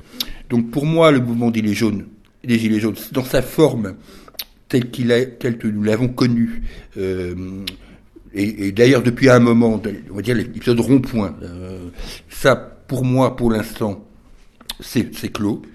Oui, oui, oui, Euh, oui, et je pense que c'est par d'ailleurs, contre- et c'était d'ailleurs même inscrit comme une forme qui allait Oui. euh, n'être qu'une étape. Oui, Voilà. tout à fait. C'est une manifestation de quelque chose de plus profond. Voilà. Et donc euh, Et c'est probablement ce qui fait peur à nos médias d'ailleurs aussi. Oui, oui, tout à fait. C'est beaucoup plus euh, dans ce registre-là qu'il devrait s'interroger. Euh, par contre, je ne pense pas que le mouvement des Gilets jaunes en tant que tel soit terminé. Il, euh, il, est, il est terminé dans sa forme actuelle. Oui. Mais il ressortira d'une façon ou d'une autre. Peut-être pas demain matin. Peut-être le 5 décembre. Peut-être pas le 5 Voilà, décembre. ouais, oui, parce que Euh, on va en parler après. On va Mais- en parler tout à l'heure, mais, mais- le 5 décembre s'annonce quand même très noir. Oui, donc on peut pas manifester en France de façon syndicale sur un problème comme celui des retraites sans avoir en tête ce qui s'est passé en France pendant un an. C'est Oui. pas possible. Complètement. Voilà, euh, que, que M. Martinez le veuille ou pas, euh, que M. Berger le veuille ou pas, dans le... Oui, d'ailleurs, c'est intéressant parce qu'on sent aussi la tentative des, des états-majors euh, syndicaux de, de, de reprendre la main, tout en sachant que leur base, c'est quand même méchamment cette dernière année radicalisée. Oui, Hein, moi, j'attends de voir ce que vont faire les troupes de la CFDT, puisque oui, Monsieur euh, Berger. Berger a dit qu'il n'irait pas, enfin qu'il Oui. n'appelait pas à la grève. oui. Euh, je vais voir euh, s'il a encore euh, quelque autorité euh, sur son syndicat sur ce Oui, je pense que c'est foutu pour l'autorité parce que on sait bien que la CFDT cheminot, par exemple, Ah oui. euh, s'est mise en grève pour le 5 décembre et que de toute façon, même si elle ne s'était pas mise en grève, les cheminots CFDT eux-mêmes se seraient mis de toute façon en grève. oui, oui, de Donc euh, là, ça c'est aussi un syndrome gilet jaune, c'est-à-dire qu'à un moment, le syndrome gilet jaune, c'est que c'est la base qui parle. Oui, on n'obéit plus, non Euh, servium. voilà, ouais. rien à foutre. C'est comme la fameuse, le fameux blocage des, du, du truc de Châtillon là pour les TGV. Euh, les syndicats n'étaient pas dans le coup. J'ai entendu le mec de Sudrail sur RTL euh, dire attendez, nous euh, on n'y peut rien et ils ont décidé de se mettre en grève. Donc euh, on- Complètement. voilà. Donc euh, eux-mêmes eux-mêmes reconnaissent euh, qui n'ont pas de D'ailleurs aussi les agriculteurs ces derniers jours, Oui. qui sont allés bloquer des villes euh, avec leurs tracteurs. Oui. euh. La FNSEA a été dépassée sur ce coup-là. hein. Ouais, complètement. Que- Et d'ailleurs, quand la, enfin bon, ça, il y aurait beaucoup à dire sur ce syndicat parce que la FNSEA, Oui, c'est une dans leur courroie. trahison, Courroie plus que tout syndicat. hein. Ah oui, oui, ah, franchement, la FNSEA euh, qui représente mieux, les vaut, intérêts. mieux vaut préférer la Confédération paysanne. Ah oui, oui, tout à fait. Là, euh, franchement, euh, quand ils disent euh, à la fin de la journée, euh, il faut arrêter les manifestations et les blocages, ça fait un peu mal au, euh, mal au cœur, quoi. Parce Oui, que oui, c'est pas, oui, oui. c'est pas les propositions de Didier Guillaume Et, et- qui ont dû rassurer les et gens les qui gars se qui étaient sur les- le périph' leur ont, ont tranquillement répondu on peut tenir deux jours. là aussi, c'est intéressant. Ouais.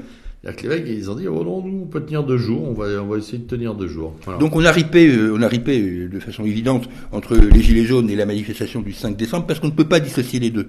Euh, quoique Non, on peut pas, on, on peut pas disséquer une situation sociale Ouais. où tout est en train de, de claquer. Euh, les enseignants, l'hôpital public, Les euh, pompiers, les flics. euh, la, la retraite. le- enfin, voilà, tout, tout le monde est en train de déjanter gentiment. hein. Ouais. Voilà.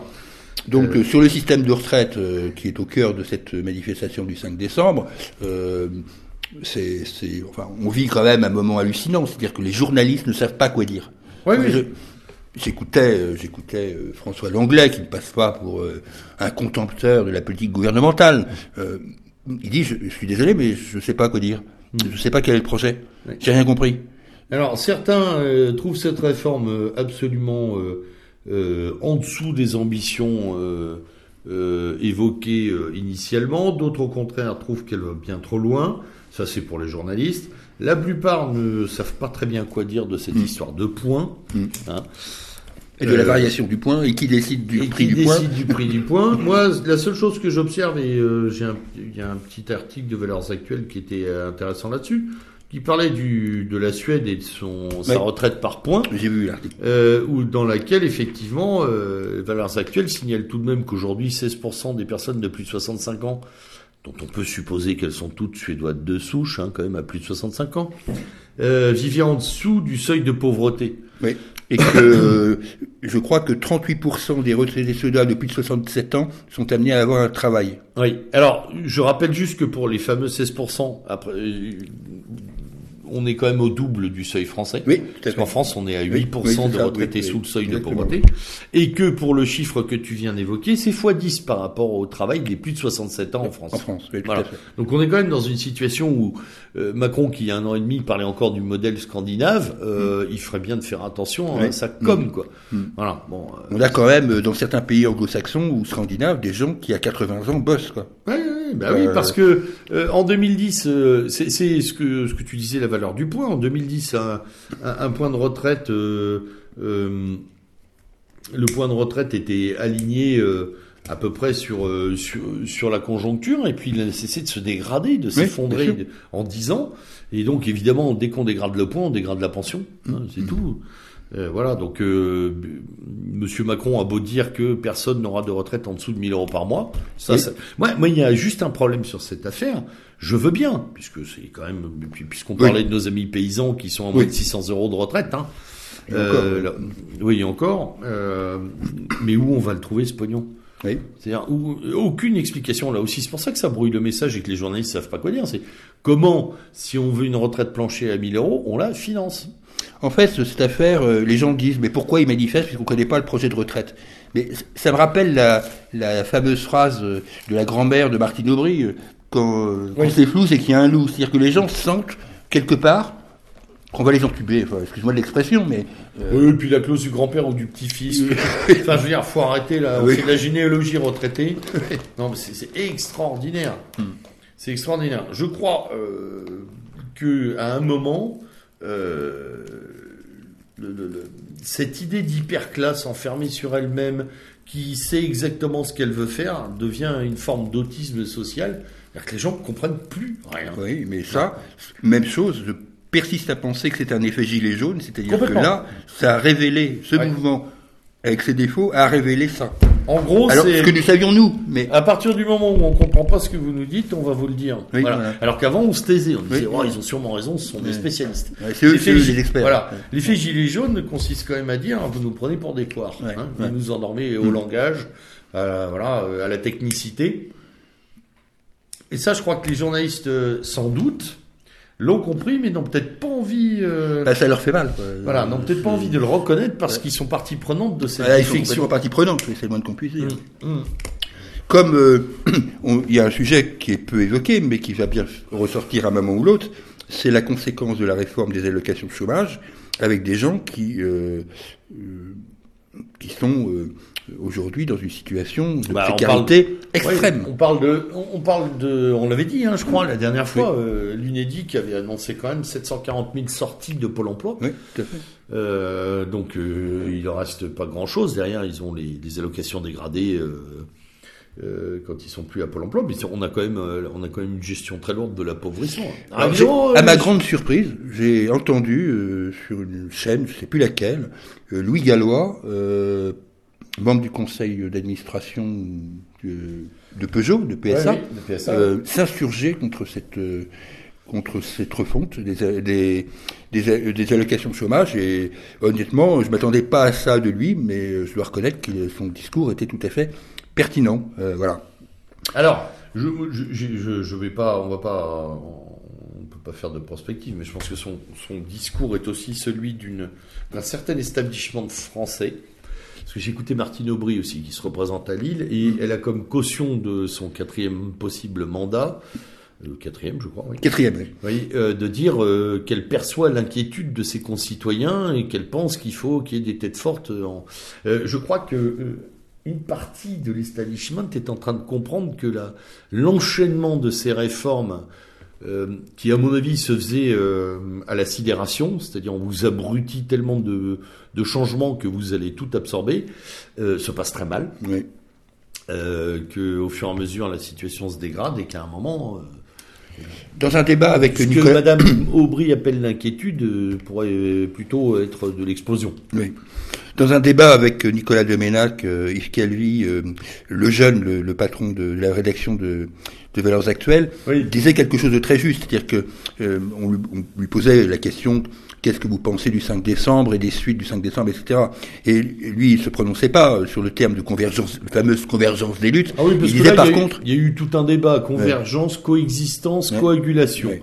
Je Mais pense il pas disait- soit dans la convergence d'ailleurs. il disait quand même, euh, je suis obligé de prendre en compte le fait que, et on revient à ce qu'on disait tout de suite, il y a au-delà de- du 5 décembre, il y a tous les incendies qui s'allument partout. Oui. Euh, Est-ce que ça, Bah, c'est ce qu'on euh, disait tout à l'heure, ça, ça n'arrête plus. voilà. Donc euh, là, il y a, je pense, du côté de certains hommes politiques, peut-être Martine Aubry, peut-être d'autres, euh, je sais pas, hein, euh, une prise de conscience que.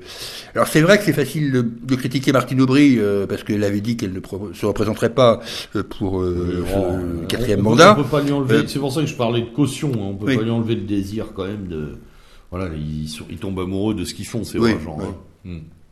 Bah, c'est une sont. transition. C'est une transition pour nos élections municipales.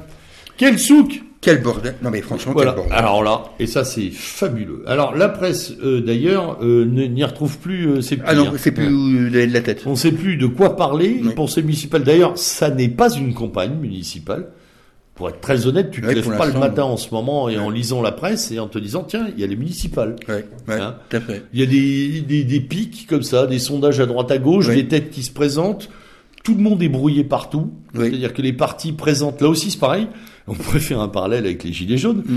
mais euh, les candidats ne respectent plus les disciplines de parti, pratiquement Ah oui, dans ça, tous les partis, c'est-à-dire qu'ils se présentent contre l'appareil, avec euh, des cautions locales, contre le national, C'est enfin... très très vrai en particulier chez ARM, chez la République en Alors, marche. euh, c'est là, qu'on s'aperçoit qu'autour de Macron ne s'est pas constitué une ossature partisane. Alors, on pourra dire que c'est de l'anecdote, mais on en est aujourd'hui avec une députée que je connaissais pas d'ailleurs de l'Ardèche, euh, Marion je sais plus quoi, à la dixième députée qui quitte la République en marche. Oui.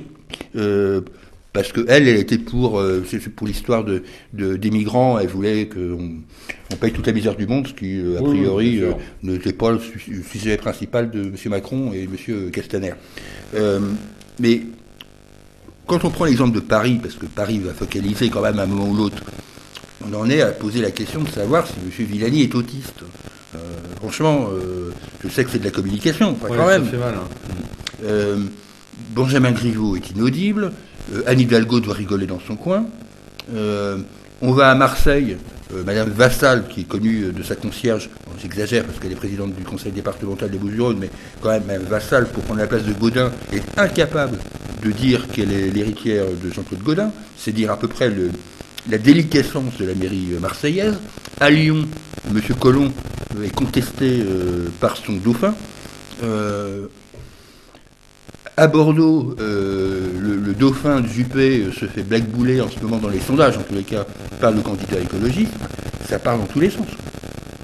C'est oui, oui, oui, c'est complètement dingue. Et de ce, euh, on va dire, de ce, comment on va appeler ça?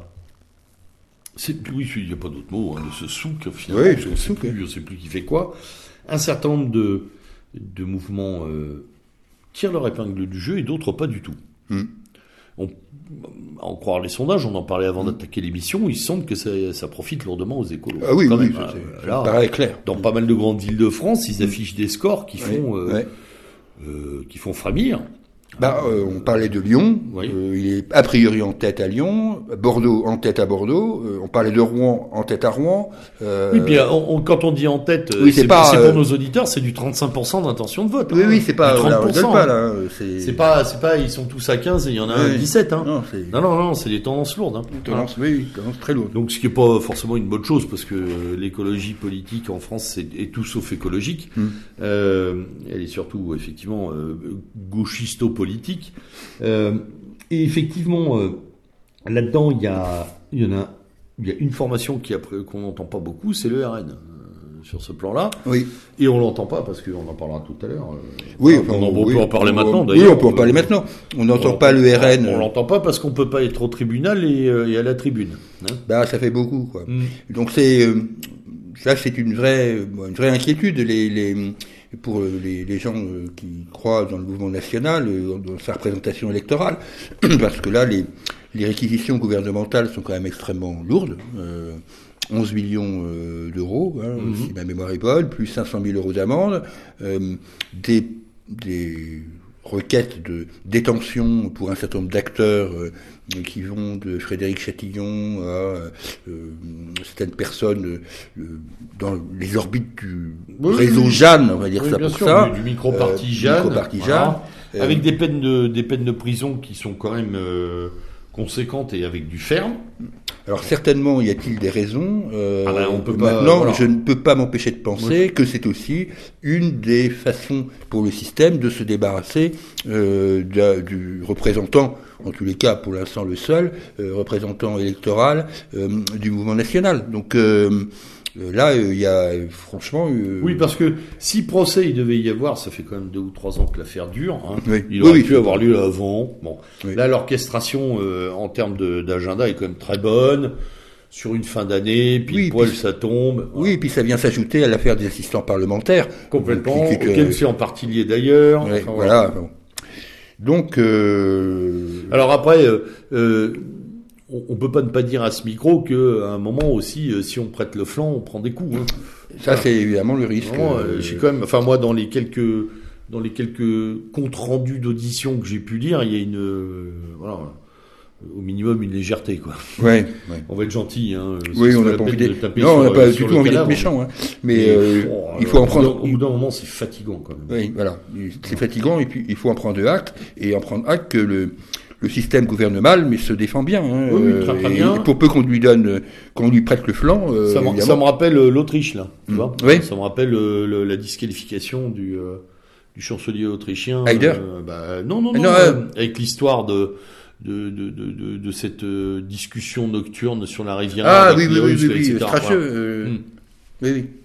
Ce genre de truc, ça sort et boum, mm. on assoit, on assoit quelqu'un en cinq minutes comme ça. Ah, J'espère que les dirigeants du Mouvement National se sont pas trop épanchés à Ibiza parce que oui, on n'est pas à l'abri d'une énième douche d'acide. Alors effectivement, donc on a des municipales en désordre total. Mhm. On a aussi un autre phénomène qui moi me préoccupe, c'est-à-dire la défection municipale faut quand même le souligner. Hein. La presse en a un peu parlé enfin hein, de ces 5 à 10 000 communes dans lesquelles les maires fatigués ou trop âgés ne se représenteront pas. Oui. Et il n'y a pas de candidat. Hum. Et il y aura des gestions par la préfecture. Et il y aura des gestions préfectorales, ce qui nourrit finalement l'ambition macronienne je vous le rappelle, hein, parce qu'elle est dans les valises de, de, son élection présidentielle, de diviser par trois le nombre de communes en France euh, et de faire des regroupements de communes et des grandes communurbations. Euh, on parle de villes, par exemple, si on prend Bordeaux ou Rouen, où il n'y aurait plus qu'une seule communalité avec 70, 80 mini-communes euh, regroupées en, en pacte de gestion. C'est encore une réorganisation de l'espace qui est en train de se, de se produire. Et je rappelle quand même que l'échelon communal est un des derniers échelons dans lequel le travail politique est effectif et possible. On va essayer de faire une émission là-dessus euh, sur Méridien Zéro, sur cette idée que la communalité est peut-être encore un espace politique qui est abordable pour un militant. Elle est très très violemment attaquée. Oui, tout le temps. Évidemment, pour les petites, toutes petites communes, ça c'est une évidence, euh, mais aussi pour des communes de taille plus importante, hein, de, on va dire de 15-20 000 habitants, hein, où le maire finalement sert globalement euh, pour le 11 novembre, le 14 juillet. Complètement. Il y a un, drainage de souveraineté. Euh, ça aussi, c'est un système de dépossession de l'autorité locale, de dépossession de, de cette autonomie de pouvoir qu'on pourrait euh, bah, entrevoir par le lien, par, par la commune. C'est une attaque violente contre la subsidiarité. Hein, Totalement. alors qu'on nous balance toujours le principe de subsidiarité, là, c'est une attaque violente. Quoi le processus macronien, c'est celui d'une subsidiarité par le haut. Oui, c'est ça. La, fameuse régionalisation, métropolisation, euh, voilà, le drainage de la, de la capacité d'emploi et des capacités financières via, via la capitale régionale. Mm. Mm. On est, on est, on est là-dessus euh, complètement sur ce processus. On y reviendra d'ailleurs, parce qu'il faudra un moment que cette campagne électorale débute réellement. Oui. Pour l'instant, on n'a pas entendu beaucoup de discours. Oui. Il y en a qui sont, il y en a quand même pas mal qui sont à la rue. Hein. Euh, je pense aux républicains là, waouh, euh, là ils, ne retrouvent plus leurs petits. Euh, ben, on sait plus combien il y a de condamnés à soutenir des gens de la République en marche par-ci, des centristes par-là. Oui, ouais, y a, ça, ça, ça, foisonne au mauvais sens du terme. Et quant à la France insoumise, sur ce sujet-là, je la sens aussi. Là aussi, on a une communication qui est en descente totale. Ouais. Euh, on, on les a même pas beaucoup entendus d'ailleurs sur la grève non, du 5 décembre. On, les entend assez peu. Euh, le seul la dernière on entend un peu c'est. Euh. Et la dernière affaire Ruffin, euh, Ruffin Branco, Macron, Macron révélé par Branco, ouais. Oui, sur l'organisation de leur, leur oui, sur la fameuse la, usine. La, là, la mise en scène mmh. de leur choc ne va pas alimenter là aussi les foules positivement.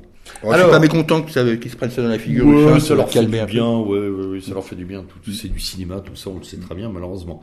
Euh, on termine cette émission par nos traditionnels, à moins que tu aies encore. Non, non, non, non, c'est bon. Euh, J'étais sur mes coups de gueule, coups de cœur. Alors, il y en a quelques-uns. Hein, moi, j'en ai, j'en ai quelques-uns aussi. Bah, moi, j'en ai trois. Eh ben, écoute, alors commence. C'est parti. Allez, je t'écoute. Premier, alors, je fais référence à un coup de cœur euh, que j'avais donné la dernière fois, euh, qui était sur euh, pour Jean-Marie Le Pen et son deuxième tome.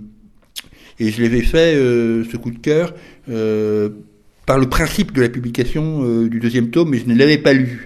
donc, donc je l'ai lu.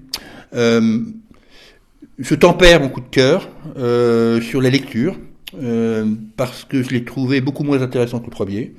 Peut-être parce que, euh, ayant vécu toute cette période qui est décrite, donc de, depuis 1972 en gros, euh, là où mon éveil politique a pu commencer d'ailleurs, assez curieusement, ben, je connais bien le sujet, et honnêtement, j'ai pas appris grand-chose. je suis assez déçu. Bien sûr, il y a eu des rappels nécessaires. Euh, je pense en particulier cette page où, euh, où Jean-Marie Le Pen égrène euh, les morts pour le front, des gens pas connus.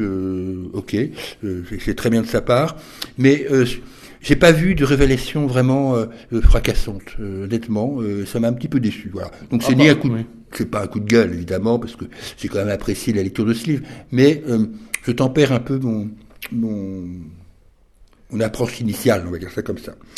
Euh, j'ai un vrai coup de cœur par contre pour nous, pour une émission qui a été faite. C'est vrai, pourquoi euh, pas, euh, Pour une émission qui a été faite tout à fait récemment avec l'entretien avec Bruno Gollnisch. Euh, comme je l'ai dit, euh, j'ai trouvé que c'était peut-être un petit peu long sur le mandat européen, mais d'une façon générale, j'ai beaucoup apprécié cette émission euh, qui Bon, parce qu'il y a l'intelligence de Goldnisch, là, on est vraiment dans la culture du gentilhomme, beaucoup d'humour et beaucoup de répartie. Donc, j'ai vraiment beaucoup apprécié et je ne suis pas surpris que Bruno Goldnisch ait, fait une émission comme cela avec Maurice Gendre, Tesla et Wilsdorf. Voilà. Oui, oui, qui était une très belle émission. Très belle émission. très, très sympathique. Et un coup de cœur, alors un vrai coup de cœur, ah. pour, pour les filles de Némésis les filles de Némésis qui sont intervenues dans la manif euh, euh, des, des, pour toutes là, je sais pas quoi, euh, oui, toutes, pour leur rappeler quand même qu'à Rosseram, il y a eu 1000 Anglaises qui ont été violées par un gang pakistanais, pour rappeler l'affaire de Cologne, pour rappeler plein de choses, et pour rappeler que la largeur des trottoirs n'était pas le problème principal, ceci à Madame Caroline de Haas. Voilà, donc bravo à elle, parce qu'il faut du courage tout simplement. Et elles l'ont eu. Euh, J'espère qu'elles étaient bien protégées. ça d'ailleurs sur nos antennes. On va essayer d'en reparler de ces mouvements-là euh, euh, féministes, mais plus proches de nos préoccupations. Voilà, c'est pas, pas inintéressant effectivement. Euh, sur euh, sur mes coups de sur mes coups de gueule, moi j'en ai un. Euh, c'est le, le, fameux le, le, fameux tweet de France Culture sur les statues grecques. Ah oui grandiose, euh, donc statue grecque colorée. Oui, oui, oui, oui. Euh, dont on, information qu'on sait à peu près depuis le 19e siècle, hein, euh, être euh, probable et maintenant confirmée par l'instrumentalisation et la technologie moderne qui permettent de voir les pigments. Mm. Donc ces statues est évidemment avec des robes pourpres, euh, voilà, chamarrées, probablement comme l'était d'ailleurs le Parthénon, très coloré. Comme l'était la cathédrale de Rouen, probablement colorée. également aussi. voilà, c'est pas une nouveauté, merci. Mais par contre, ce qui est une nouveauté dans la débilité abyssale, euh, de l'affaire, c'est que on nous a dit qu'on on on avait caché cette information pour magnifier leur blancheur, signe évident de suprémacisme racial larvé, euh, euh officialisé, etc. Donc c'était euh, d'une imbécilité crasse. Ça a généré d'ailleurs de la part de gens de tout poil et de tous horizons, voire de toute race, parce que j'ai été sur Twitter, il y avait des gens qui postaient d'Algérie d'ailleurs en disant que c'était une Vraiment, euh, c'était une butée, une butée finale de l'imbécilité de France Culture. Donc tout le monde a joué de l'esprit d'ouverture, etc. Euh, et, et, de, et de brocarder d'ailleurs cet archéologue qui, euh, qui, qui n'a d'archéologue que le nom, puisque c'est le principal acteur de cette idée de la statue grecque raciste. Euh, ouais. Alors, il y a deux visions à ça. Mon premier coup de gueule, c'est que cette info puisse passé, mhm. parce que c'est vraiment débile, on, imagine autre chose de France Culture. Et le, voilà, mon deuxième est plutôt une inquiétude, c'est qu'effectivement ça passe, et ça passe parce que ça a un objectif, et que ça passe de plus en plus, ce genre de, de falsification absolue et totale. Là, on est vraiment dans la, fake news. Voilà. Et ça, ça n'est jamais une fake news, puisque ça va dans le, entre guillemets, bon sens de, voilà, du service au système. Donc ça, c'était mon gros coup de gueule. Euh, deuxième coup de gueule, euh, enfin relayé par une partie de la presse sur le Black Friday, euh, qui est une imposture totale. Je rappelle à nos auditeurs une excellente enquête de 60 millions de consommateurs sur l'arnaque que constitue le Black Friday, avec une variation à la baisse des prix moyennes de moins de 2%. Hein, donc mmh. c'est vraiment une arnaque de vente. Voilà. Et des demandes très officielles de ces de ces, euh, de ces organisations et de ces associations pour faire interdire le Black Friday. voilà. En disant que finalement c'est une pratique absolument euh, euh, contre-concurrentielle et anti-commerciale. Voilà. Donc ça, je ne, on le répétera jamais assez. Il faut boycotter Black Friday, boycott Friday si vous voulez. Hein, c'est une bonne chose. Et enfin, un petit coup de cœur pour mesurer parce que le personnage n'est pas forcément très sympathique, pour euh, euh, l'interview de Gaspard Proust euh, ces jours derniers, dans, qui répond à une question sur le fait qu'il est, puisqu'il est d'origine serbe, je crois. Non, pas serbe, il est monténégrin. Enfin bref, il est ou slovène. Non, slovène, il est slovène. Voilà, ça y est, ça en vient, parce que c'est pas son nom, il a francisé son nom. sur le fait qu'il n'ait pas la nationalité et euh, sur sa réponse, qui, euh, sur laquelle je, on pourrait tous signer, sur le fait qu'il euh, décrit la France comme maintenant une vague idée multiculturaliste, alors que pour lui, c'était pas du tout ça, et que lui, il a toujours vu un pays avec une parcelle de génie et de, voilà, de, au contraire, une espèce de, de phare euh, d'une culture plurimillénaire et qu'il était, que finalement, il avait plus envie d'être français parce que mm. ça ne voulait plus rien dire. Euh, j'ai trouvé ça très étonnant et surtout quelqu'un qui est très en vue et qui a beaucoup de euh, qui a beaucoup de, de, gages de la part du système puisse se, alors je ne sais pas ce que ça va lui coûter on verra bien ce que ça lui coûte mais en tout cas je vous engage à lire son, son interview euh, qui fait suite d'ailleurs à la très belle déclaration de euh, Sylvain Tesson sur l'écologie, qui dit qu'il est pour une écologie traditionnelle et, et, qui comprend les peuples, leur culture, leurs mœurs, leur langue. Euh, c'est bien, voilà. Ça remonte à la je surface. préfère vraiment euh, Sylvain Tesson à son père. Voilà, ça c'est le moins de Oui, oui, oui, oui. Il n'y a pas pour moi, il n'y a pas photo. Ah, je, je, profite d'un dernier coup de cœur. lors d'une émission récente sur TV Liberté.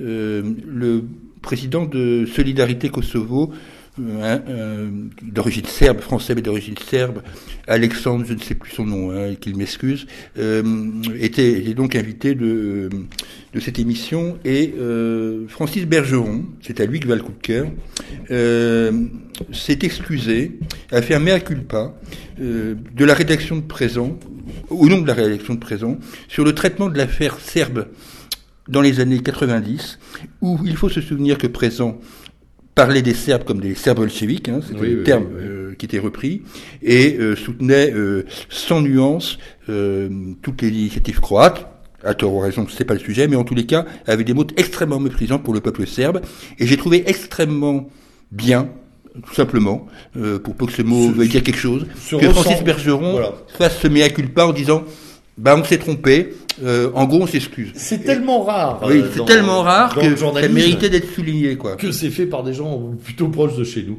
Voilà. Bon. oui, c'est le genre de truc que ça serait bien que ça fasse un peu école. Quand on se trompe, faut pas hésiter à le dire. Hein. Voilà. ça c'est très très rare. Ou alors c'est vraiment quand la faute est flagrante euh, et contraint et forcé que les autres le font. C'est effectivement.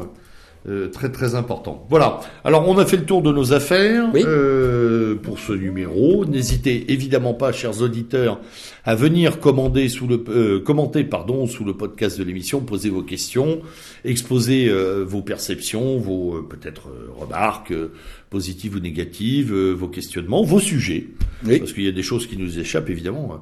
Euh, il y a beaucoup ah oui, ça serait bien qu'en politique étrangère en particulier, en politique internationale, vous nous suggériez des thèmes, oui. euh, puis on creusera, hein, parce qu'on bien sûr, tout. Hein, bien sûr, il, y a des, il y a des choses qui forcément euh, nous échappent, et, ou qu'on survole, ou dont on ne saisit peut-être pas l'importance première, surtout ça, euh, que vous pouvez nous amener. Hein. Mm. C'est de l'interactivité, il faut en profiter. Allons-y, on a encore cette liberté-là. Voilà. Alors euh, nous nous donnons rendez-vous peu avant les fêtes de fin d'année. On va essayer d'en faire un d'en faire un, euh, voilà, dans. Ben, L'actualité risque de nous Oui, oui, voilà aussi, hein, elle va nous, elle va nous nourrir sur ce plan-là. D'ici là, bien sûr, restez informés, restez à l'écoute, euh, suivez la totalité de nos euh, programmes sur euh, Méridien Zéro. Alors avec Julien, nous vous disons, bien entendu, une, nous vous souhaitons une excellente soirée. Nous vous disons à très bientôt, à la prochaine, mon cher Julien. C'était le lieutenant Chaume à la barre de ce numéro de revue et corrigé. À vous les studios. Au à bientôt et bonne soirée.